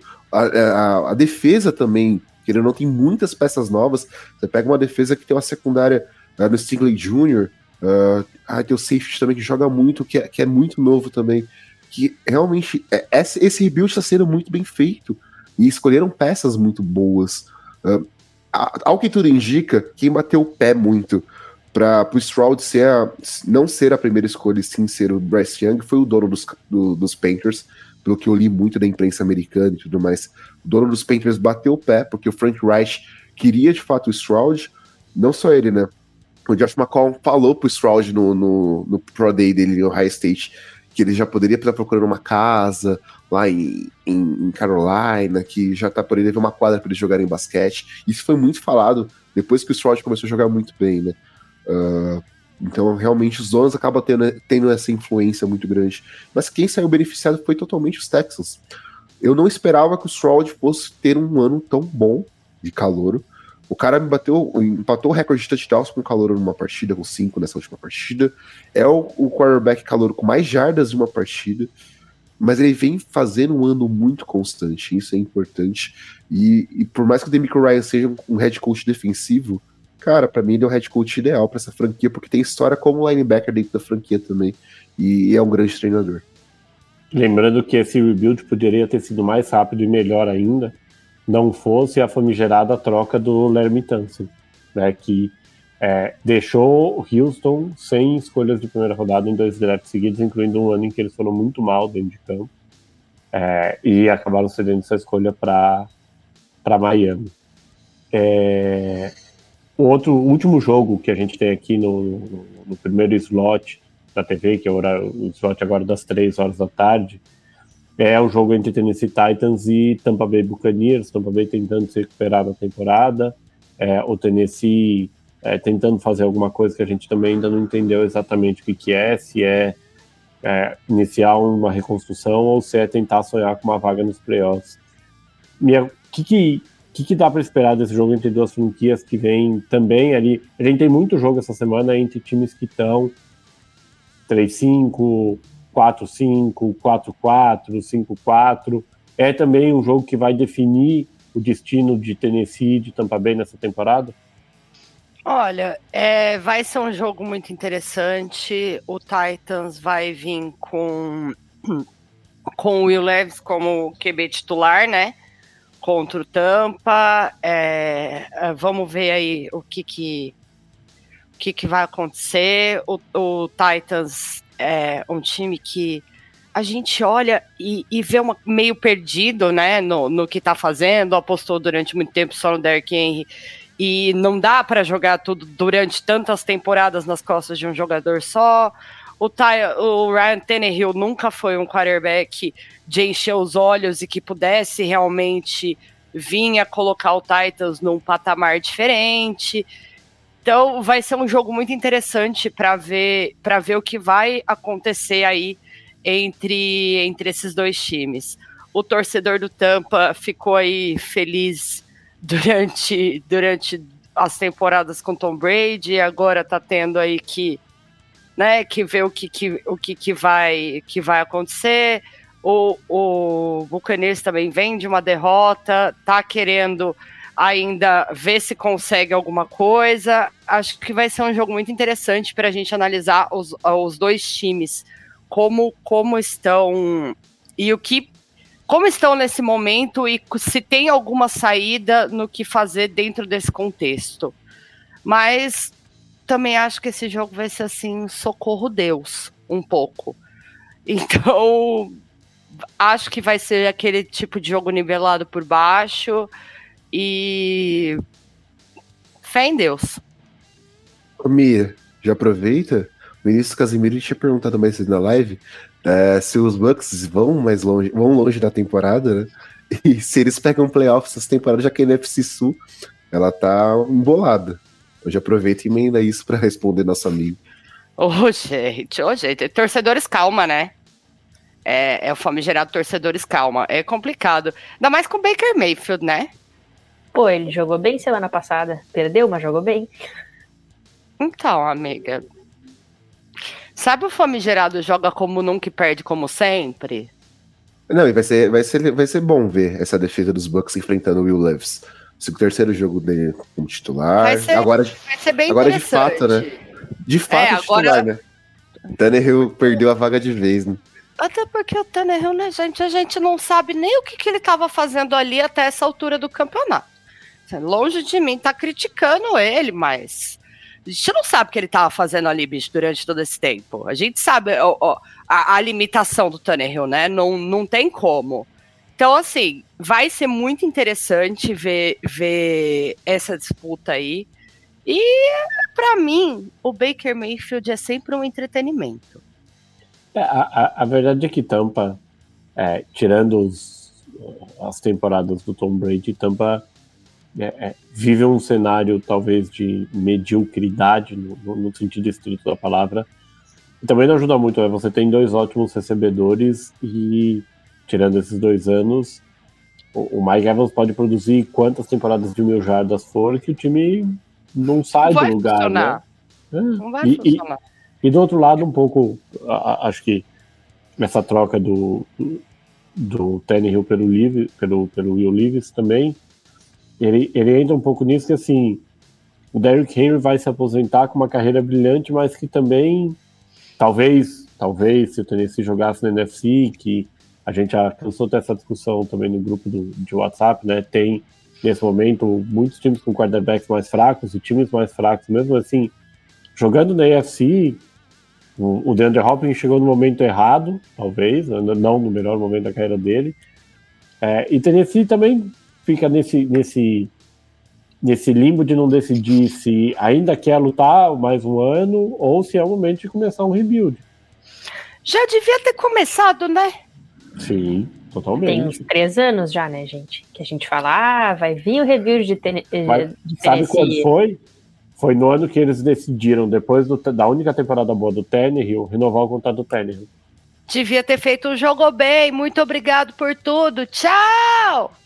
Posso, posso lembrar o parâmetro disso daí? Joe Flacco renovando o contrato depois de ganhar o Super Bowl. O quarterback não é, não é horroroso, tá? O Tannehill não é horroroso, o Flacco não era horroroso. Tá longe de ser brilhante, tá longe de ser top 5 da liga. Recebe muito mais dinheiro do que um jogador, talvez nível até um pouquinho abaixo no primeiro, no primeiro contrato. E aí você empata o resto da construção do elenco. E pede pro Mike Vrabel fazer milagre todo ano. Não vai acontecer. O Derrick Henry não vai fazer milagre todo ano, porque começa a ter. Ainda mais depois de lesionar, né? É, então. Não chega. Não chega. A, a, não precisa ir muito atrás, né? Já que, eu, já que eu já magoei todos os presentes, só não magoei o Lucão. Temos o Daniel Jones nesse Nossa, Não precisa, amiga. A Mari, a Mari hoje, ela tá assim, eu vou magoar todos vocês porque eu tô chateada com o 49ers. O, o Mandel, ele entende muito Talvez. bem.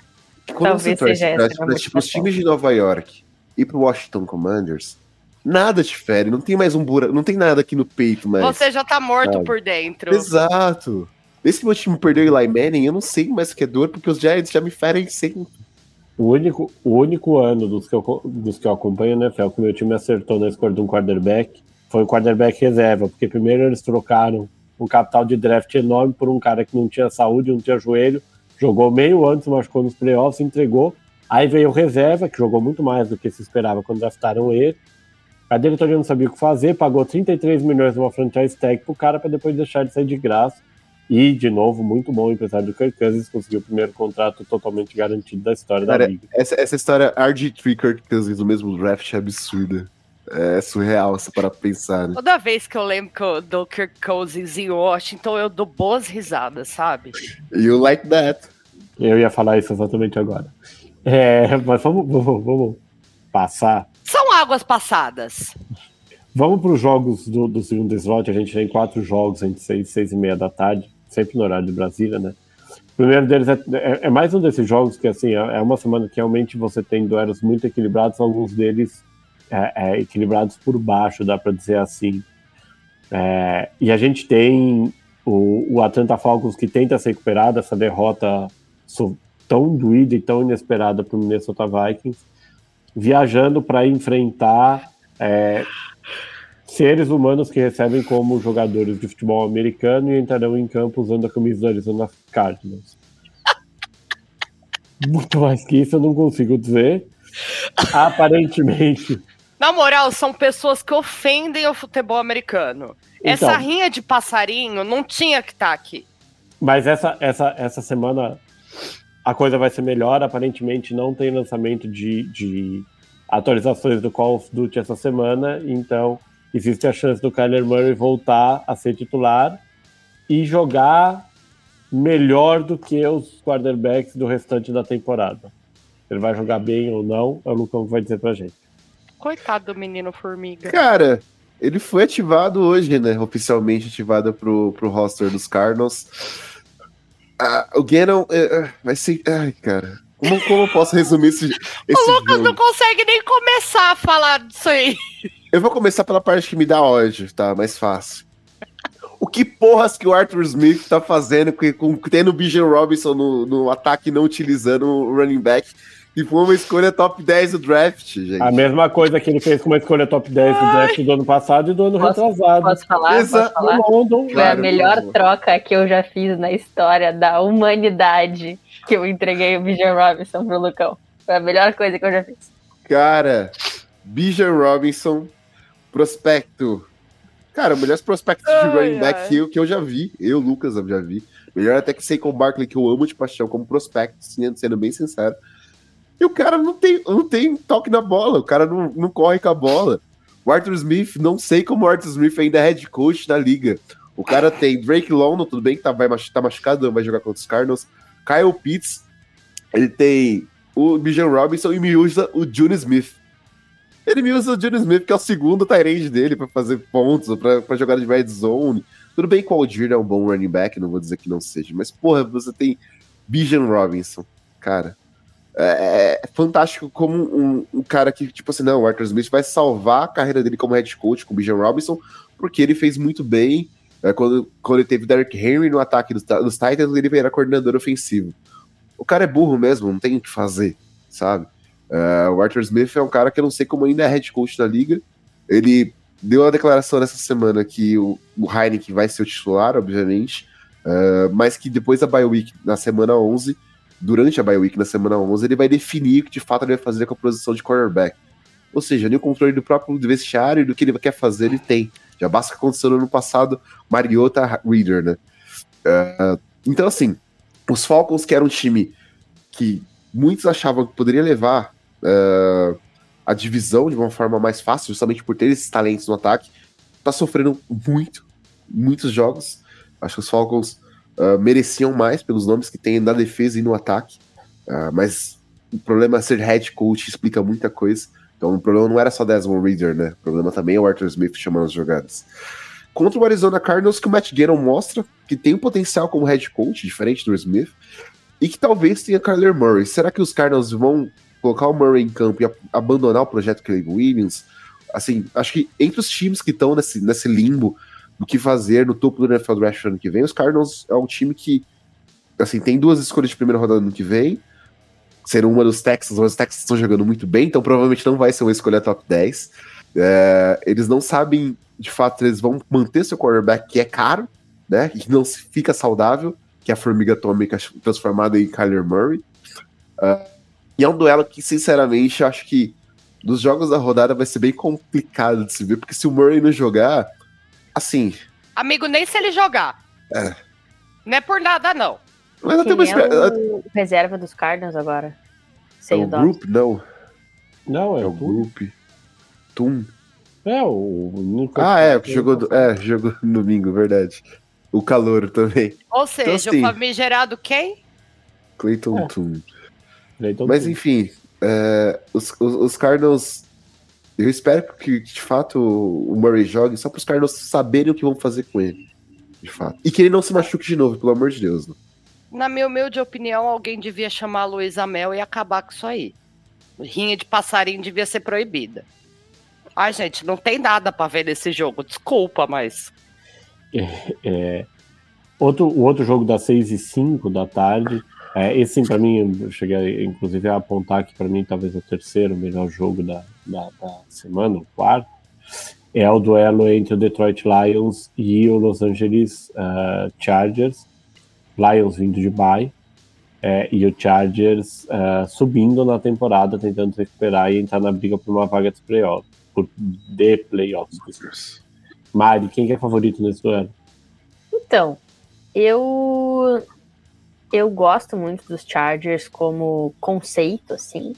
Sou grande fã do Justin Herbert, mas existe o conceito uma é ótimo. É que existe um problema nos Chargers que se chama ser os Chargers que coloca qualquer uh, chance de vitória fica três vezes menor, porque os caras dão um jeito de entregar o jogo. É muito triste isso, porque tu vê potencial no time, tu vê talento no time e os caras não conseguem ganhar o jogo, entendeu? Agora eles estão numa fase legal, eles estão assim começando a dar esperança para as três pessoas que torcem para eles.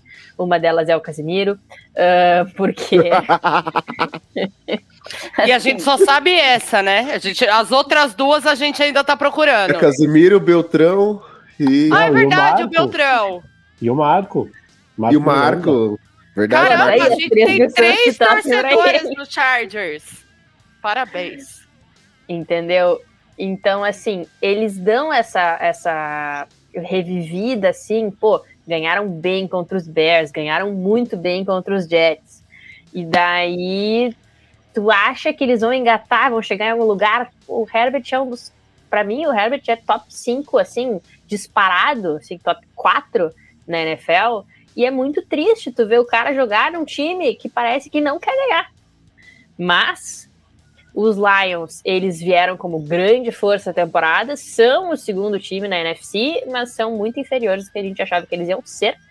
E mesmo e acho que vai ser um, um tiroteio os Lions fora de, uh, de Detroit jogam melhor do que em Detroit, aparentemente. Impressionante isso. Os caras jogam melhor fora de casa do que em casa. E eles estarão jogando em Los Angeles, que é um estádio que, quando os Chargers jogam, não tem torcida de casa, a torcida visitante é mais presente. Os Lions são um time que viaja bem com torcida, então é possível que esse fator visitante seja muito mais favorável aos Lions do que aos Chargers. E as duas, só que as duas vezes que os Chargers perderam em casa essa temporada foi jogos muito apertados.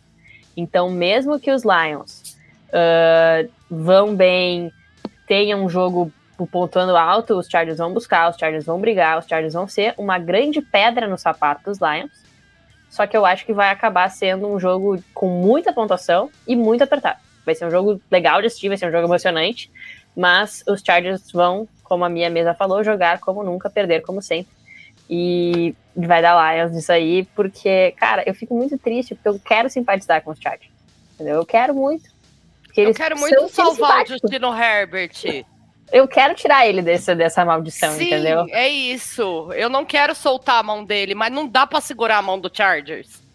Então, mas eu posso, posso apontar uma coisa aqui. Para mim, tem um erro da liga é, na montagem desse jogo. É, você tem um time visitante, tudo bem, que é o Detroit, que vem de bye. Então, assim, tá duas semanas sem jogar, né? Jogou no último domingo, vai voltar a jogar no domingo. Que pega, um time, que pega um time em semana curta que fez um jogo na segunda-feira do outro lado do país. Ah, a tudo gente... bem, joga, joga em casa, não tem que viajar, mas assim, imaginando, imaginando talvez o cenário mais inteligente para a hora que o jogo acabou, os, os Chargers voltaram hoje para casa. Então vão, vão treinar quarta, quinta e sexta, tendo que se adaptar a um fuso de três horas, não é uma coisa é, é, enorme, mas tem um impacto contra um time que pôde se preparar por duas semanas vendo o tempo desse jogo é, é, um modelo que eu não gosto muito, que a Liga faz com alguma frequência, especialmente com os times do Pacífico, e que eu acho que poderia ter um, uma análise um pouquinho diferente aí. A gente Imagina falou disso os jogadores do, do Lions de bye week assistindo aquela pelada ontem. Você acha que as pessoas não têm mais nada para fazer, amigo? Ah, ah, eu, vou, eu, vou, contar um negócio para vocês. Numa outra liga de fantasy que eu tenho, que, é, que não é com o pessoal do site, eu entrei na noite de ontem, estava empatado, literalmente empatado o jogo. Eu tinha a defesa dos Chargers, meu adversário tinha o Bryce Hall e o Garrett Wilson. Eu fui dormir e nem vi o jogo, e eu não quis abrir o site, é no Yahoo, não quis abrir o Yahoo é, hoje de manhã, porque eu falei assim, bom, eu tomei um couro, né? Eu não tinha nem visto sair correndo com duas crianças, sem de manhã nem ver o que está acontecendo. Aí no meio da, da manhã eu abri para montar minha waiver lá, eu olhei e pareceu que você ganhou. Eu falei, quê? Oi? Como assim? Amigo, não é difícil quando você tem, é, você tem Zach Wilson como quarterback para guiar esse ataque para esses playmakers. Gente, o Zach Wilson ontem não conseguia nem segurar a bola. Vamos começar pelo começo. Tá, mas aí, aí tem uma dificuldade, né? O time do Chargers que, que jogou contra o Zach Wilson ontem vai ter um Jared Goff que, assim, não é brilhante, não é Patrick Mahomes, não é, não é nada, mas vai levar o Lions pro playoff como campeão dessa divisão. Pela primeira conta vez ninguém, na história da franquia no, na, na, na NFC Norte, os Lions vão ser campeões. Gente, mas a NFC Norte tá morta. Ah, e o Lions passou 20 anos da minha vida morto. O Lions, os caras viram o jogo com um tinham, saco de... Eles tinham o Megatron com o Stafford, não era tão morto assim, não. Ô, minha, nessa época com o Megatron e o Stafford, você sabe que nem eu, os caras botavam o, o, saco lá de levar bebida embora do 7-Eleven na cara pra não passar vergonha, não descobriram que eram eles que estavam vendo o jogo. Pô, era divertido, era uma época divertida. Por que será, né? Era legal. Por, por falar em divertido e legal, agora vai ser divertido e legal, lógico, pra Mia. É, a gente tem dois jogos a 625, o primeiro deles é o jogo entre o Washington Commanders e o Seattle Seahawks. É, o, o, Seattle vem dessa derrota avassaladora pro, é, para o Baltimore Ravens e Washington vem tentando entender o que é que tem que fazer na temporada, porque depois de mandar dois dos principais, dois dos seus líderes da, da defesa é, embora, o time ganhou e em vez de ficar mais perto de um bom nome no draft, ficou mais perto de uma vaga que não vai levar para lugar nenhum. Mas aparentemente agora o time tem meio jogo, um jogo, dependendo da bye week aí, de desvantagem e está firme na luta por uma vaga de wild card. O Bia tem alguma chance de eu sair feliz no domingo? Não, né? Não. Acho que não tem chance nem de você sair do final do meu comentário, Feliz, mas tá tudo bem. É... Gente, mas vamos. Eu não vou nem começar falando do Washington. Precisamos falar sobre Geno Smith. Mesmo? Chegou, mesmo? chegou a hora da gente ter que falar Geno Smith, tá? É, não tem como, gente. Assim, é, não dá mais. O homem tá confundindo, tá daltônico, ele tá confundindo os coleguinhas do outro time como se fossem dele, sabe? Não, não tá dando, não sei se ele é míope, eu não sei o que tá acontecendo, mas assim, gente, turnover desse jeito não vai ter como. Até o Pete Carey já tá pistolando, já, já deu aí a, a, os comentários básico, básicos de é, estamos preocupados com turnover, etc. Mas a gente já sabe que o Pete Carey tá por aqui dele. Mas ok. É, dito isso, vieram de uma baita de uma derrota, mas pegaram o Ravens, que é um, time forte, que, como a gente disse, é a segunda força da AFC, etc. Quanto do outro lado vem o Commanders, que vem de uma vitória contra o Patriots que não é exatamente uma vitória, né? É só fazer pelo menos o mínimo da obrigação para continuar na liga. Acho que tinha que ser assim, contratinho, ó, você ganha do Patriots, senão você não tem nada para fazer aqui. Mas é, não tá fácil não. O Commanders venceu daquele jeitão. O Sam Royal tá, foi muito acionado durante o jogo. Se isso é uma coisa boa, já são outros 500. É, isso deve acontecer novamente contra o Seahawks, mas acho que não vai ter o mesmo resultado, mesmo o Seahawks enfrentando problemas do outro lado. A gente tem um, o Seattle que, querendo ou não, ainda é mais estruturado do que o Washington. E o Washington, como o Bandel mesmo já falou, tá tentando entender o que fazer na temporada até aqui. E tá meio perdido ainda, porque não tá fufando. Já mudou, já mudou o dono do time, já mudou o nome, já mudou tudo, mas não falhou, não funcionou não. Vai ser um jogo sofrível aí para todo mundo, mas provavelmente dará Seattle com uma certa facilidade. Eu vou só discordar de você, que você falou que o Washington, é, Seattle é mais estruturado que o Washington. O High State também é, a Geórgia, Alabama. Não só o Seattle, né, amigo? Desculpa. É, eu, eu, eu fui até procurar aqui, porque eu tinha a lembrança, a vaga lembrança, eu queria confirmar o último time. Tá? O Washington tem quatro vitórias na temporada. As vitórias são é, o Arizona Cardinals no primeiro jogo, é, o, o Denver Broncos, o jogo foi sofrível, o Washington ganhou por dois pontos no segundo jogo da temporada, uma vitória contra os Falcons e uma vitória contra os Patriots. E entre as derrotas, está uma derrota para o Chicago Bears. É, e uma derrota para o Giants. Assim. Isso que eu ia falar. É, são, é, é, é, a campanha de 4-5 de Washington era uma campanha razoavelmente enganosa. Né? Ela podia. Ela é uma campanha mentirosa. Ela é, total. Total. Total. O problema é que as pessoas acreditam nos números, né? Acreditam no 4-5. É, e numa NFC bem, bem mais fraca, um 4-5 você ganha um jogo do Seattle, que também não é um absurdo. Acho que não vai ganhar, mas você ganha um jogo do Seattle. Você tá com 50% de aproveitamento, com uma bye week na frente e sete jogos para tentar ganhar quatro e ir para os playoffs, que é basicamente isso. O 8-7 deve. 8-7 o 9-8 deve classificar. É, é uma realidade muito, muito complexa, né? Essa é você não abraçar o rebuild de, da forma certa também, ainda que aparentemente o Sam Howell tenha feito o suficiente lá em Washington para garantir talvez mais um ano como titular, a menos que nessa dança das cadeiras apareça algum quarterback. É, eu acho que ele joga mais um ano como titular. É, tem uma, uma, necessidade de reconstrução da defesa contra um time que é, é o Gene Smith para mim ele é um pouco a versão 2022, 2023 do Ryan Tannehill que a gente acabou de comentar, assim, é quando, quando você tem um, principalmente um quarterback, o quarterback chama mais atenção, que ele passa muito tempo no mesmo, no mesmo escalão da liga, e não é o primeiro escalão, você imaginar que uma temporada diferente justifica uma mudança definitiva de escalão, normalmente é um erro. você vai ter poucos casos em que isso é, é, faz sentido. Você pode pegar, por exemplo, o Kirk Cousins, que talvez passou começo da carreira dele como regular, e houve um momento em Minnesota que ele era talvez um cara do segundo escalão. Mas o Gene Smith é a mesma coisa do Ryan Tannehill. É um cara que passou a maior parte da vida como um quarterback de meio de liga para baixo, o Gene Smith até abaixo. Teve uma temporada muito boa e depois ganhou um contrato e não conseguiu ainda justificar o que está acontecendo. Mas também acho, especialmente jogando em casa no estado de Washington, que o Seattle é favorito, porque a torcida certamente vai ajudar. E o Seattle, sim, mais do que o Washington, está na briga por uma vaga de playoffs de forma direta.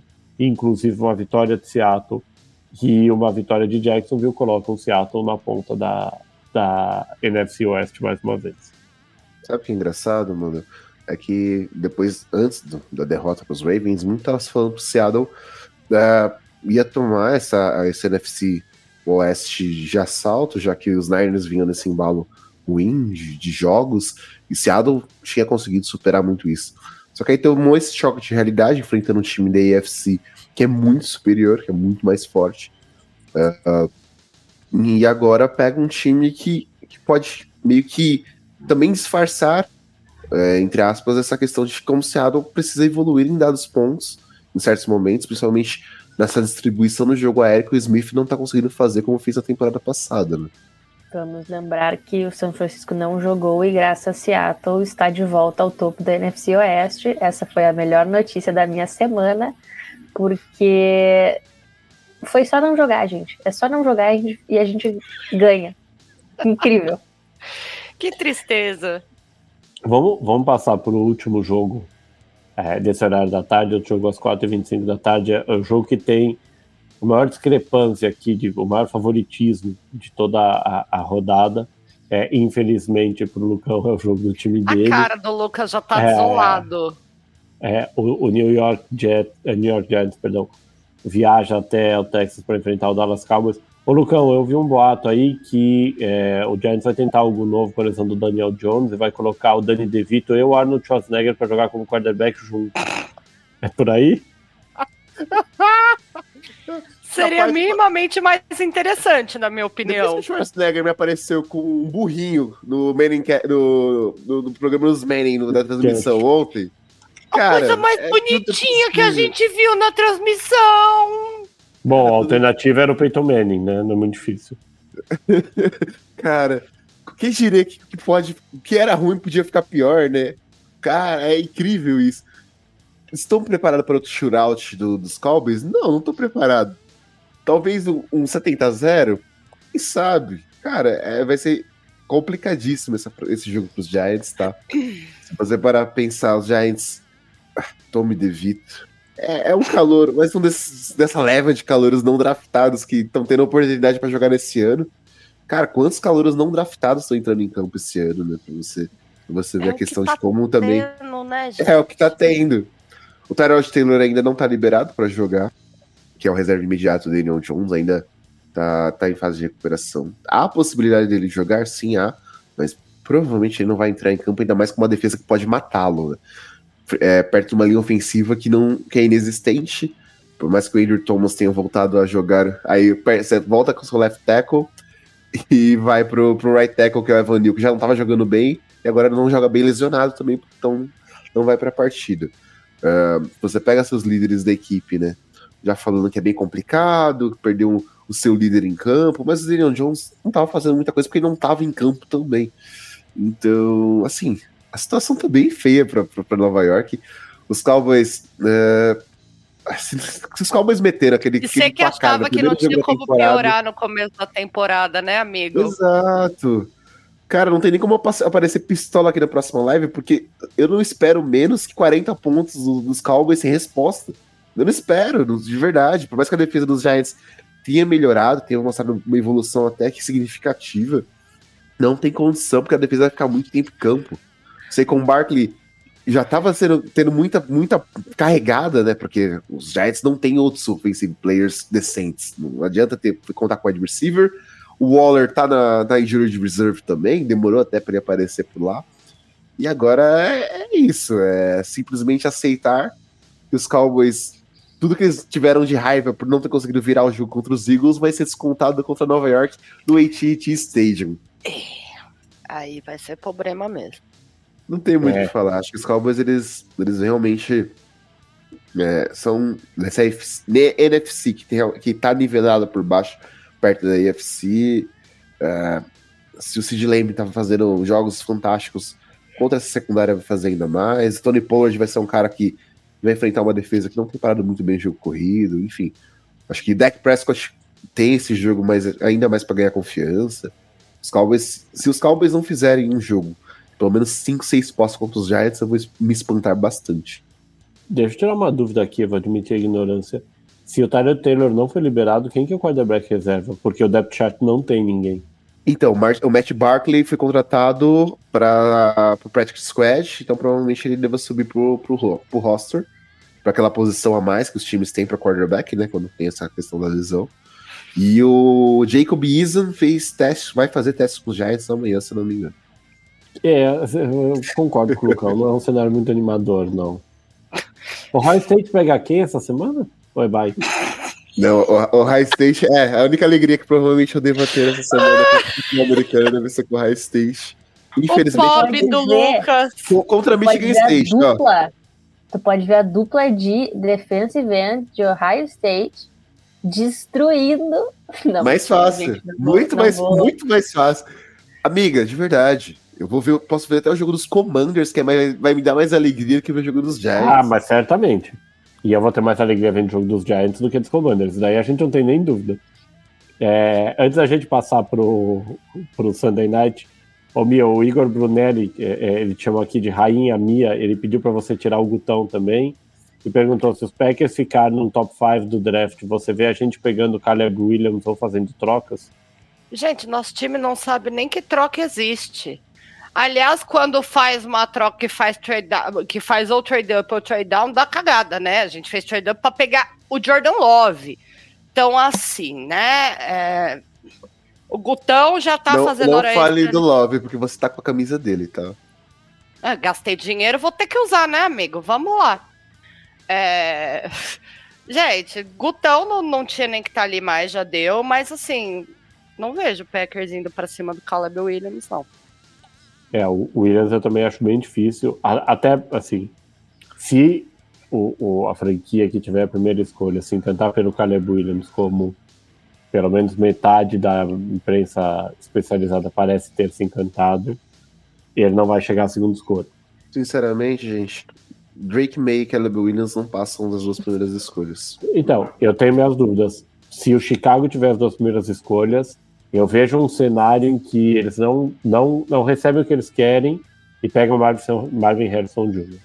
Ai, meu wide receiver favorito da, da vida indo pra Chicago seria triste pra mim, mas pra alegria dos torcedores dos Bears, né? Finalmente tendo um wide Amigo, que receiver alegria, vai capaz- morrer, vai morrer torto lá em Chicago, sem receber uma bola. Não, mas aí na possibilidade de ter um quarterback entre Caleb Ah. Williams e Drake May, Para ele morrer torto, talvez... Pra morrer torto é Atlanta. A gente já teve essa discussão hoje. Eu não vou falar mais nada, gente. É. Olha, não dá. A gente Sei. tá batendo nos amiguinhos de graça hoje, né? Não, tá nisso- gratuito demais isso aqui hoje. Então, por falar nisso, é, o Sunday Night Football encerrando é, a rodada de domingo é o duelo entre dois dos nossos amigos preferidos do, do grupo de participantes das lives e podcasts aqui.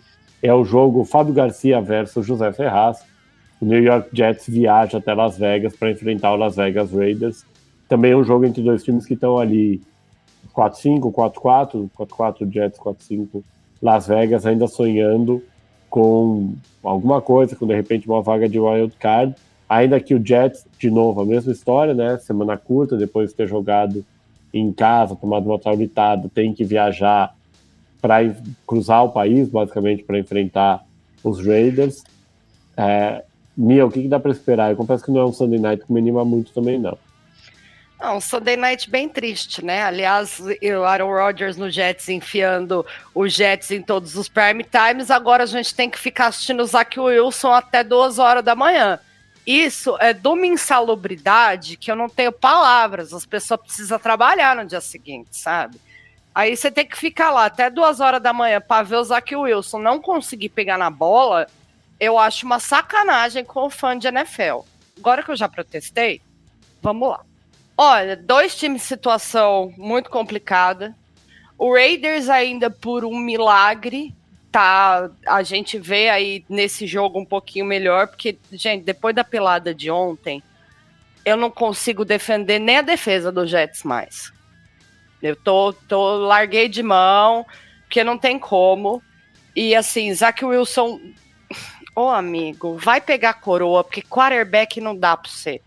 Não, não tem a mínima chance de Zach Wilson continuar como quarterback, gente. É, é tortura com o fã de NFL. Esse homem ofende o futebol americano. Não, não tem como. Não, não dá, não dá. Assim, eu imagino que o Crosby vá palitar os dentes com o Zach Wilson neste jogo. Sinceramente. Não vai estar tá fácil para ninguém, não. Agora, não, mas para pensar, o ambiente do, dos Raiders já mudou totalmente sem o Josh McDaniels, né? Incrível isso. Mas, mas, né, meu anjo? Quando você tira a fruta podre da fruteira, melhora, né? Sim. Vou nem me estender muito nesse assunto. Mas assim, o Raiders provavelmente vai ganhar esse jogo, porque não tem a mínima condição New York Jets. Não vai ser um jogo bonito, pelo contrário, vai ser mais uma pelada pra gente assistir, eh, em horário insalubre, ainda mais agora que virou horário lá, né? Então a gente vai ter aí mais uma pelada. Imagino que o Crosby realmente vá palitar os dentes com, com o coitado Zach Wilson. Vamos ver aí como que vai estar tá o ataque do Raiders. Mas assim, não tem muita esperança nesse jogo, não. Raiders que vai mais uma vez com o Aidan O'Connor como quarterback titular. O Mia, já que você falou também do Zach Wilson, qual é a chance da gente ver o Aaron Rodgers em campo essa temporada ainda? Olha, talvez para talvez assim na reta final da temporada, porque a gente vê que ele realmente está querendo jogar, mas assim, eu acho isso uma loucura. Esse senhor já tem 40 anos. Esse senhor estourou o tendão de Aquiles. Ele não tinha que estar tá sapateando no campo. Ele tinha que focar na, na, na recuperação dele. Um tendão de Aquiles nesse espaço de tempo, gente, nem clínica Wolverine da NFL. Ele vai entrar em campo e vai dar merda. Ô Mia, o que, que é melhor pro torcedor dos Jets? Aaron Rodgers sem, sem tendão de Aquiles ou Zach Wilson? Acho que o Aaron Rodgers sem tendão de Aquiles. Até porque a gente já viu ele jogar sem clavícula, já viu ele jogar sem pé e pelo menos ele jogava. Pois é. Será a única pessoa que consegue defender Zach Wilson, inclusive defendeu ele agora há pouco, que pitou aqui no meu alerta, é o Robert Sala. O único cara que consegue defender Zach Wilson. Ele recebe dinheiro cara. do Zach Wilson, eu tenho certeza. Cara, eu fiquei pensando, e se a gente botar o Aaron Rodgers naquelas, aqueles patinetes de joelho, sabe? Que ele apoia o joelho em cima do patinete e joga. Acho top. Acho top. Já ia virar muito melhor o time do Jets. Vamos passar para o Monday Night Football, jogo que fecha a, a semana 10. É, na outra segunda-feira, né, na próxima segunda-feira à noite, o Buffalo Bills recebe em casa o, o Denver Broncos. É um jogo que também tem um favoritismo bem latente de, de Buffalo contra um Denver que vem pagando os pecados pela troca do Russell Wilson. Dá para imaginar uma surpresa, Mari? Cara, não sei se uma surpresa, sim, mas dá para ter jogo, entendeu? Porque aparentemente o Russell Wilson lembrou como é que joga futebol americano. Essas últimas duas semanas, o, o menino era assim: meu Deus, eu sei jogar bola. Algum momento eu fui bem pago para isso e estou sendo bem pago agora, entendeu? Então. É que o filho dele vai nascer, amiga. Ele teve que olhar a conta bancária, como é que tá. Pô, a, a filha se chama Win, né? Ele não tava ganhando fazia um tempo. Daí ele, ele vem de bye, antes da bye eles atropelaram os Chiefs, sabe-se lá como, entendeu? Alguma impacto aconteceu, fizeram alguma simpatia, não sei, mas eles estão com a moral lá em cima.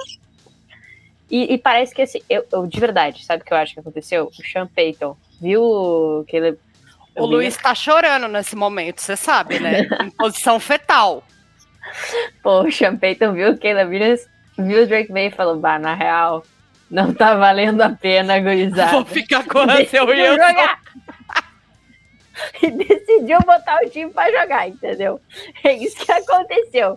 Falou, na real, essa draft class vai ser uma merda, não tá valendo. entendeu? Foi isso que aconteceu, é a explicação que eu tenho, entendeu?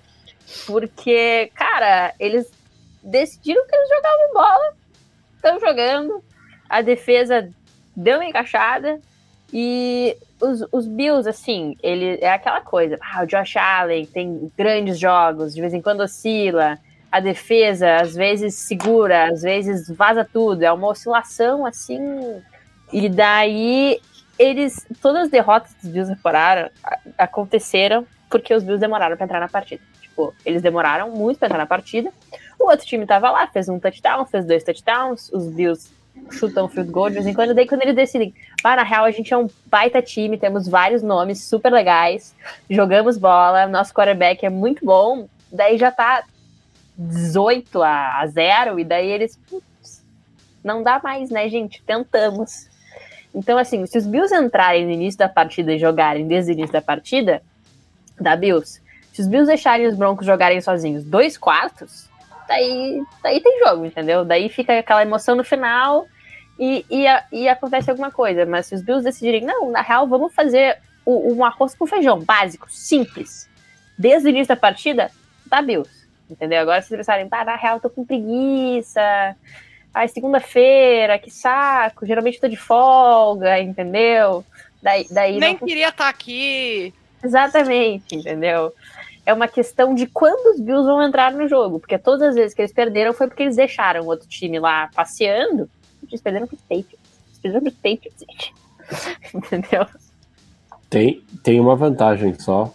É, Buffalo tá invicto em casa, né? Quatro jogos, quatro vitórias. Então, jogando em casa, Buffalo é muito forte. E eu não vi, lógico, com, com Denver tem menos impacto, mas não vi como é que tá o tempo, mas é, o, o, tempo é uma armadilha muito positiva pro, pro Broncos, pro Bills também. A dúvida é se dessa vez o Reinaldo vai jogar, né? Porque ele não tá jogando muito nem no Grêmio, nem no Buffalo Bills. Então talvez esse esquema aí de jogar domingo e depois ter que viajar, cruzar o América, não tá dando muito certo. É, me ajudou muito o Reinaldo, que fez zero pontos também no Fantasy, também me ajudou a ganhar esse jogo. Foi. Eu, eu, eu, perdi tudo. Isso aí eu não, não tava preparado pra isso. Não, manda, de verdade agora. Não, você pegou nós tudo. Amigo, você pegou todo mundo aqui no contrapé, sem condições. Eu prometi pra todos vocês: rostinho feio, pouco conteúdo, muito bobagem. Duas tá horas eu entreguei tudo. tudo. Se prometer pouco, mas entregou tudo. É, é seu. É. Tudo. Agora eu tenho que treinar pra semana que vem. É, bom, a gente fechou aqui a análise dos é, dos 14 jogos, lembrando sempre, né, Kansas City Chiefs, uh, Philadelphia Eagles, Miami Dolphins e Los Angeles Rams de bye nessa semana 10. Então a gente começa aqui a, a fechar esse livecast 119 para você que está acompanhando a gente ao vivo no YouTube até agora, para você que está ouvindo em podcast também. Agradecendo a nossa bancada, essas duas horas de, é, de muito conhecimento e muito entretenimento também. Mari Marcia, foi um prazer. Pô, pessoal, sempre um grande prazer estar aqui falando de NFL, principalmente quando é para trazer bobagem junto com o conteúdo, entendeu? Então, um grande prazer estar aqui. Dessa vez, tomara que os 49ers façam algo, em vez de me trazer desgosto. Mas, Lucão, Mia, Mandel, muito bom estar aqui. Pessoal que acompanhou a gente até agora, que aguentou as nossas bobagens e os nossos devaneios. E tamo junto. Vamos pra cima. Mia Mastrocolo, de tanto tempo, foi um prazer mais uma vez. Sempre um prazer dividir a bancada com os senhores, sempre imensamente divertido. Agradeço as risadas semanais e semana que vem a gente está de volta. Lucão, meu gêmeo, foi um prazer mais uma vez. Cara, é sempre um prazer conversar com você, estar tá com você, mano. Não só dividir a data de aniversário, mas você é um cara fantástico que, que eu admiro bastante. Tenho o prazer de chamar de amigo. Não só você, como essas duas maravilhosas que deram mais um show de análise então, muito obrigado a vocês dois por mais esse programa. E obrigado a todos que assistiram a gente aqui ao vivo, né? Que nos escutaram na versão podcast aí no futuro. É, segunda temporada da, metade, da temporada. Segunda metade da temporada regular começando agora nessa semana 10. E bora ver aí Copa Caleb Williams, uh, quais times de fato vão para os playoffs. Se a NFC vai ter um nivelamento um pouco maior frente à UFC, porque tá perdendo bastante. Enfim, muita NFL aí pra gente aí. Só lembrando, É, a gente tem um cupom exclusivo do The Playoffs na Centauro, então se você quer desconto na Centauro, usa o cupom PLAYOFF10 nas suas compras, acessa o site da Centauro, aproveita.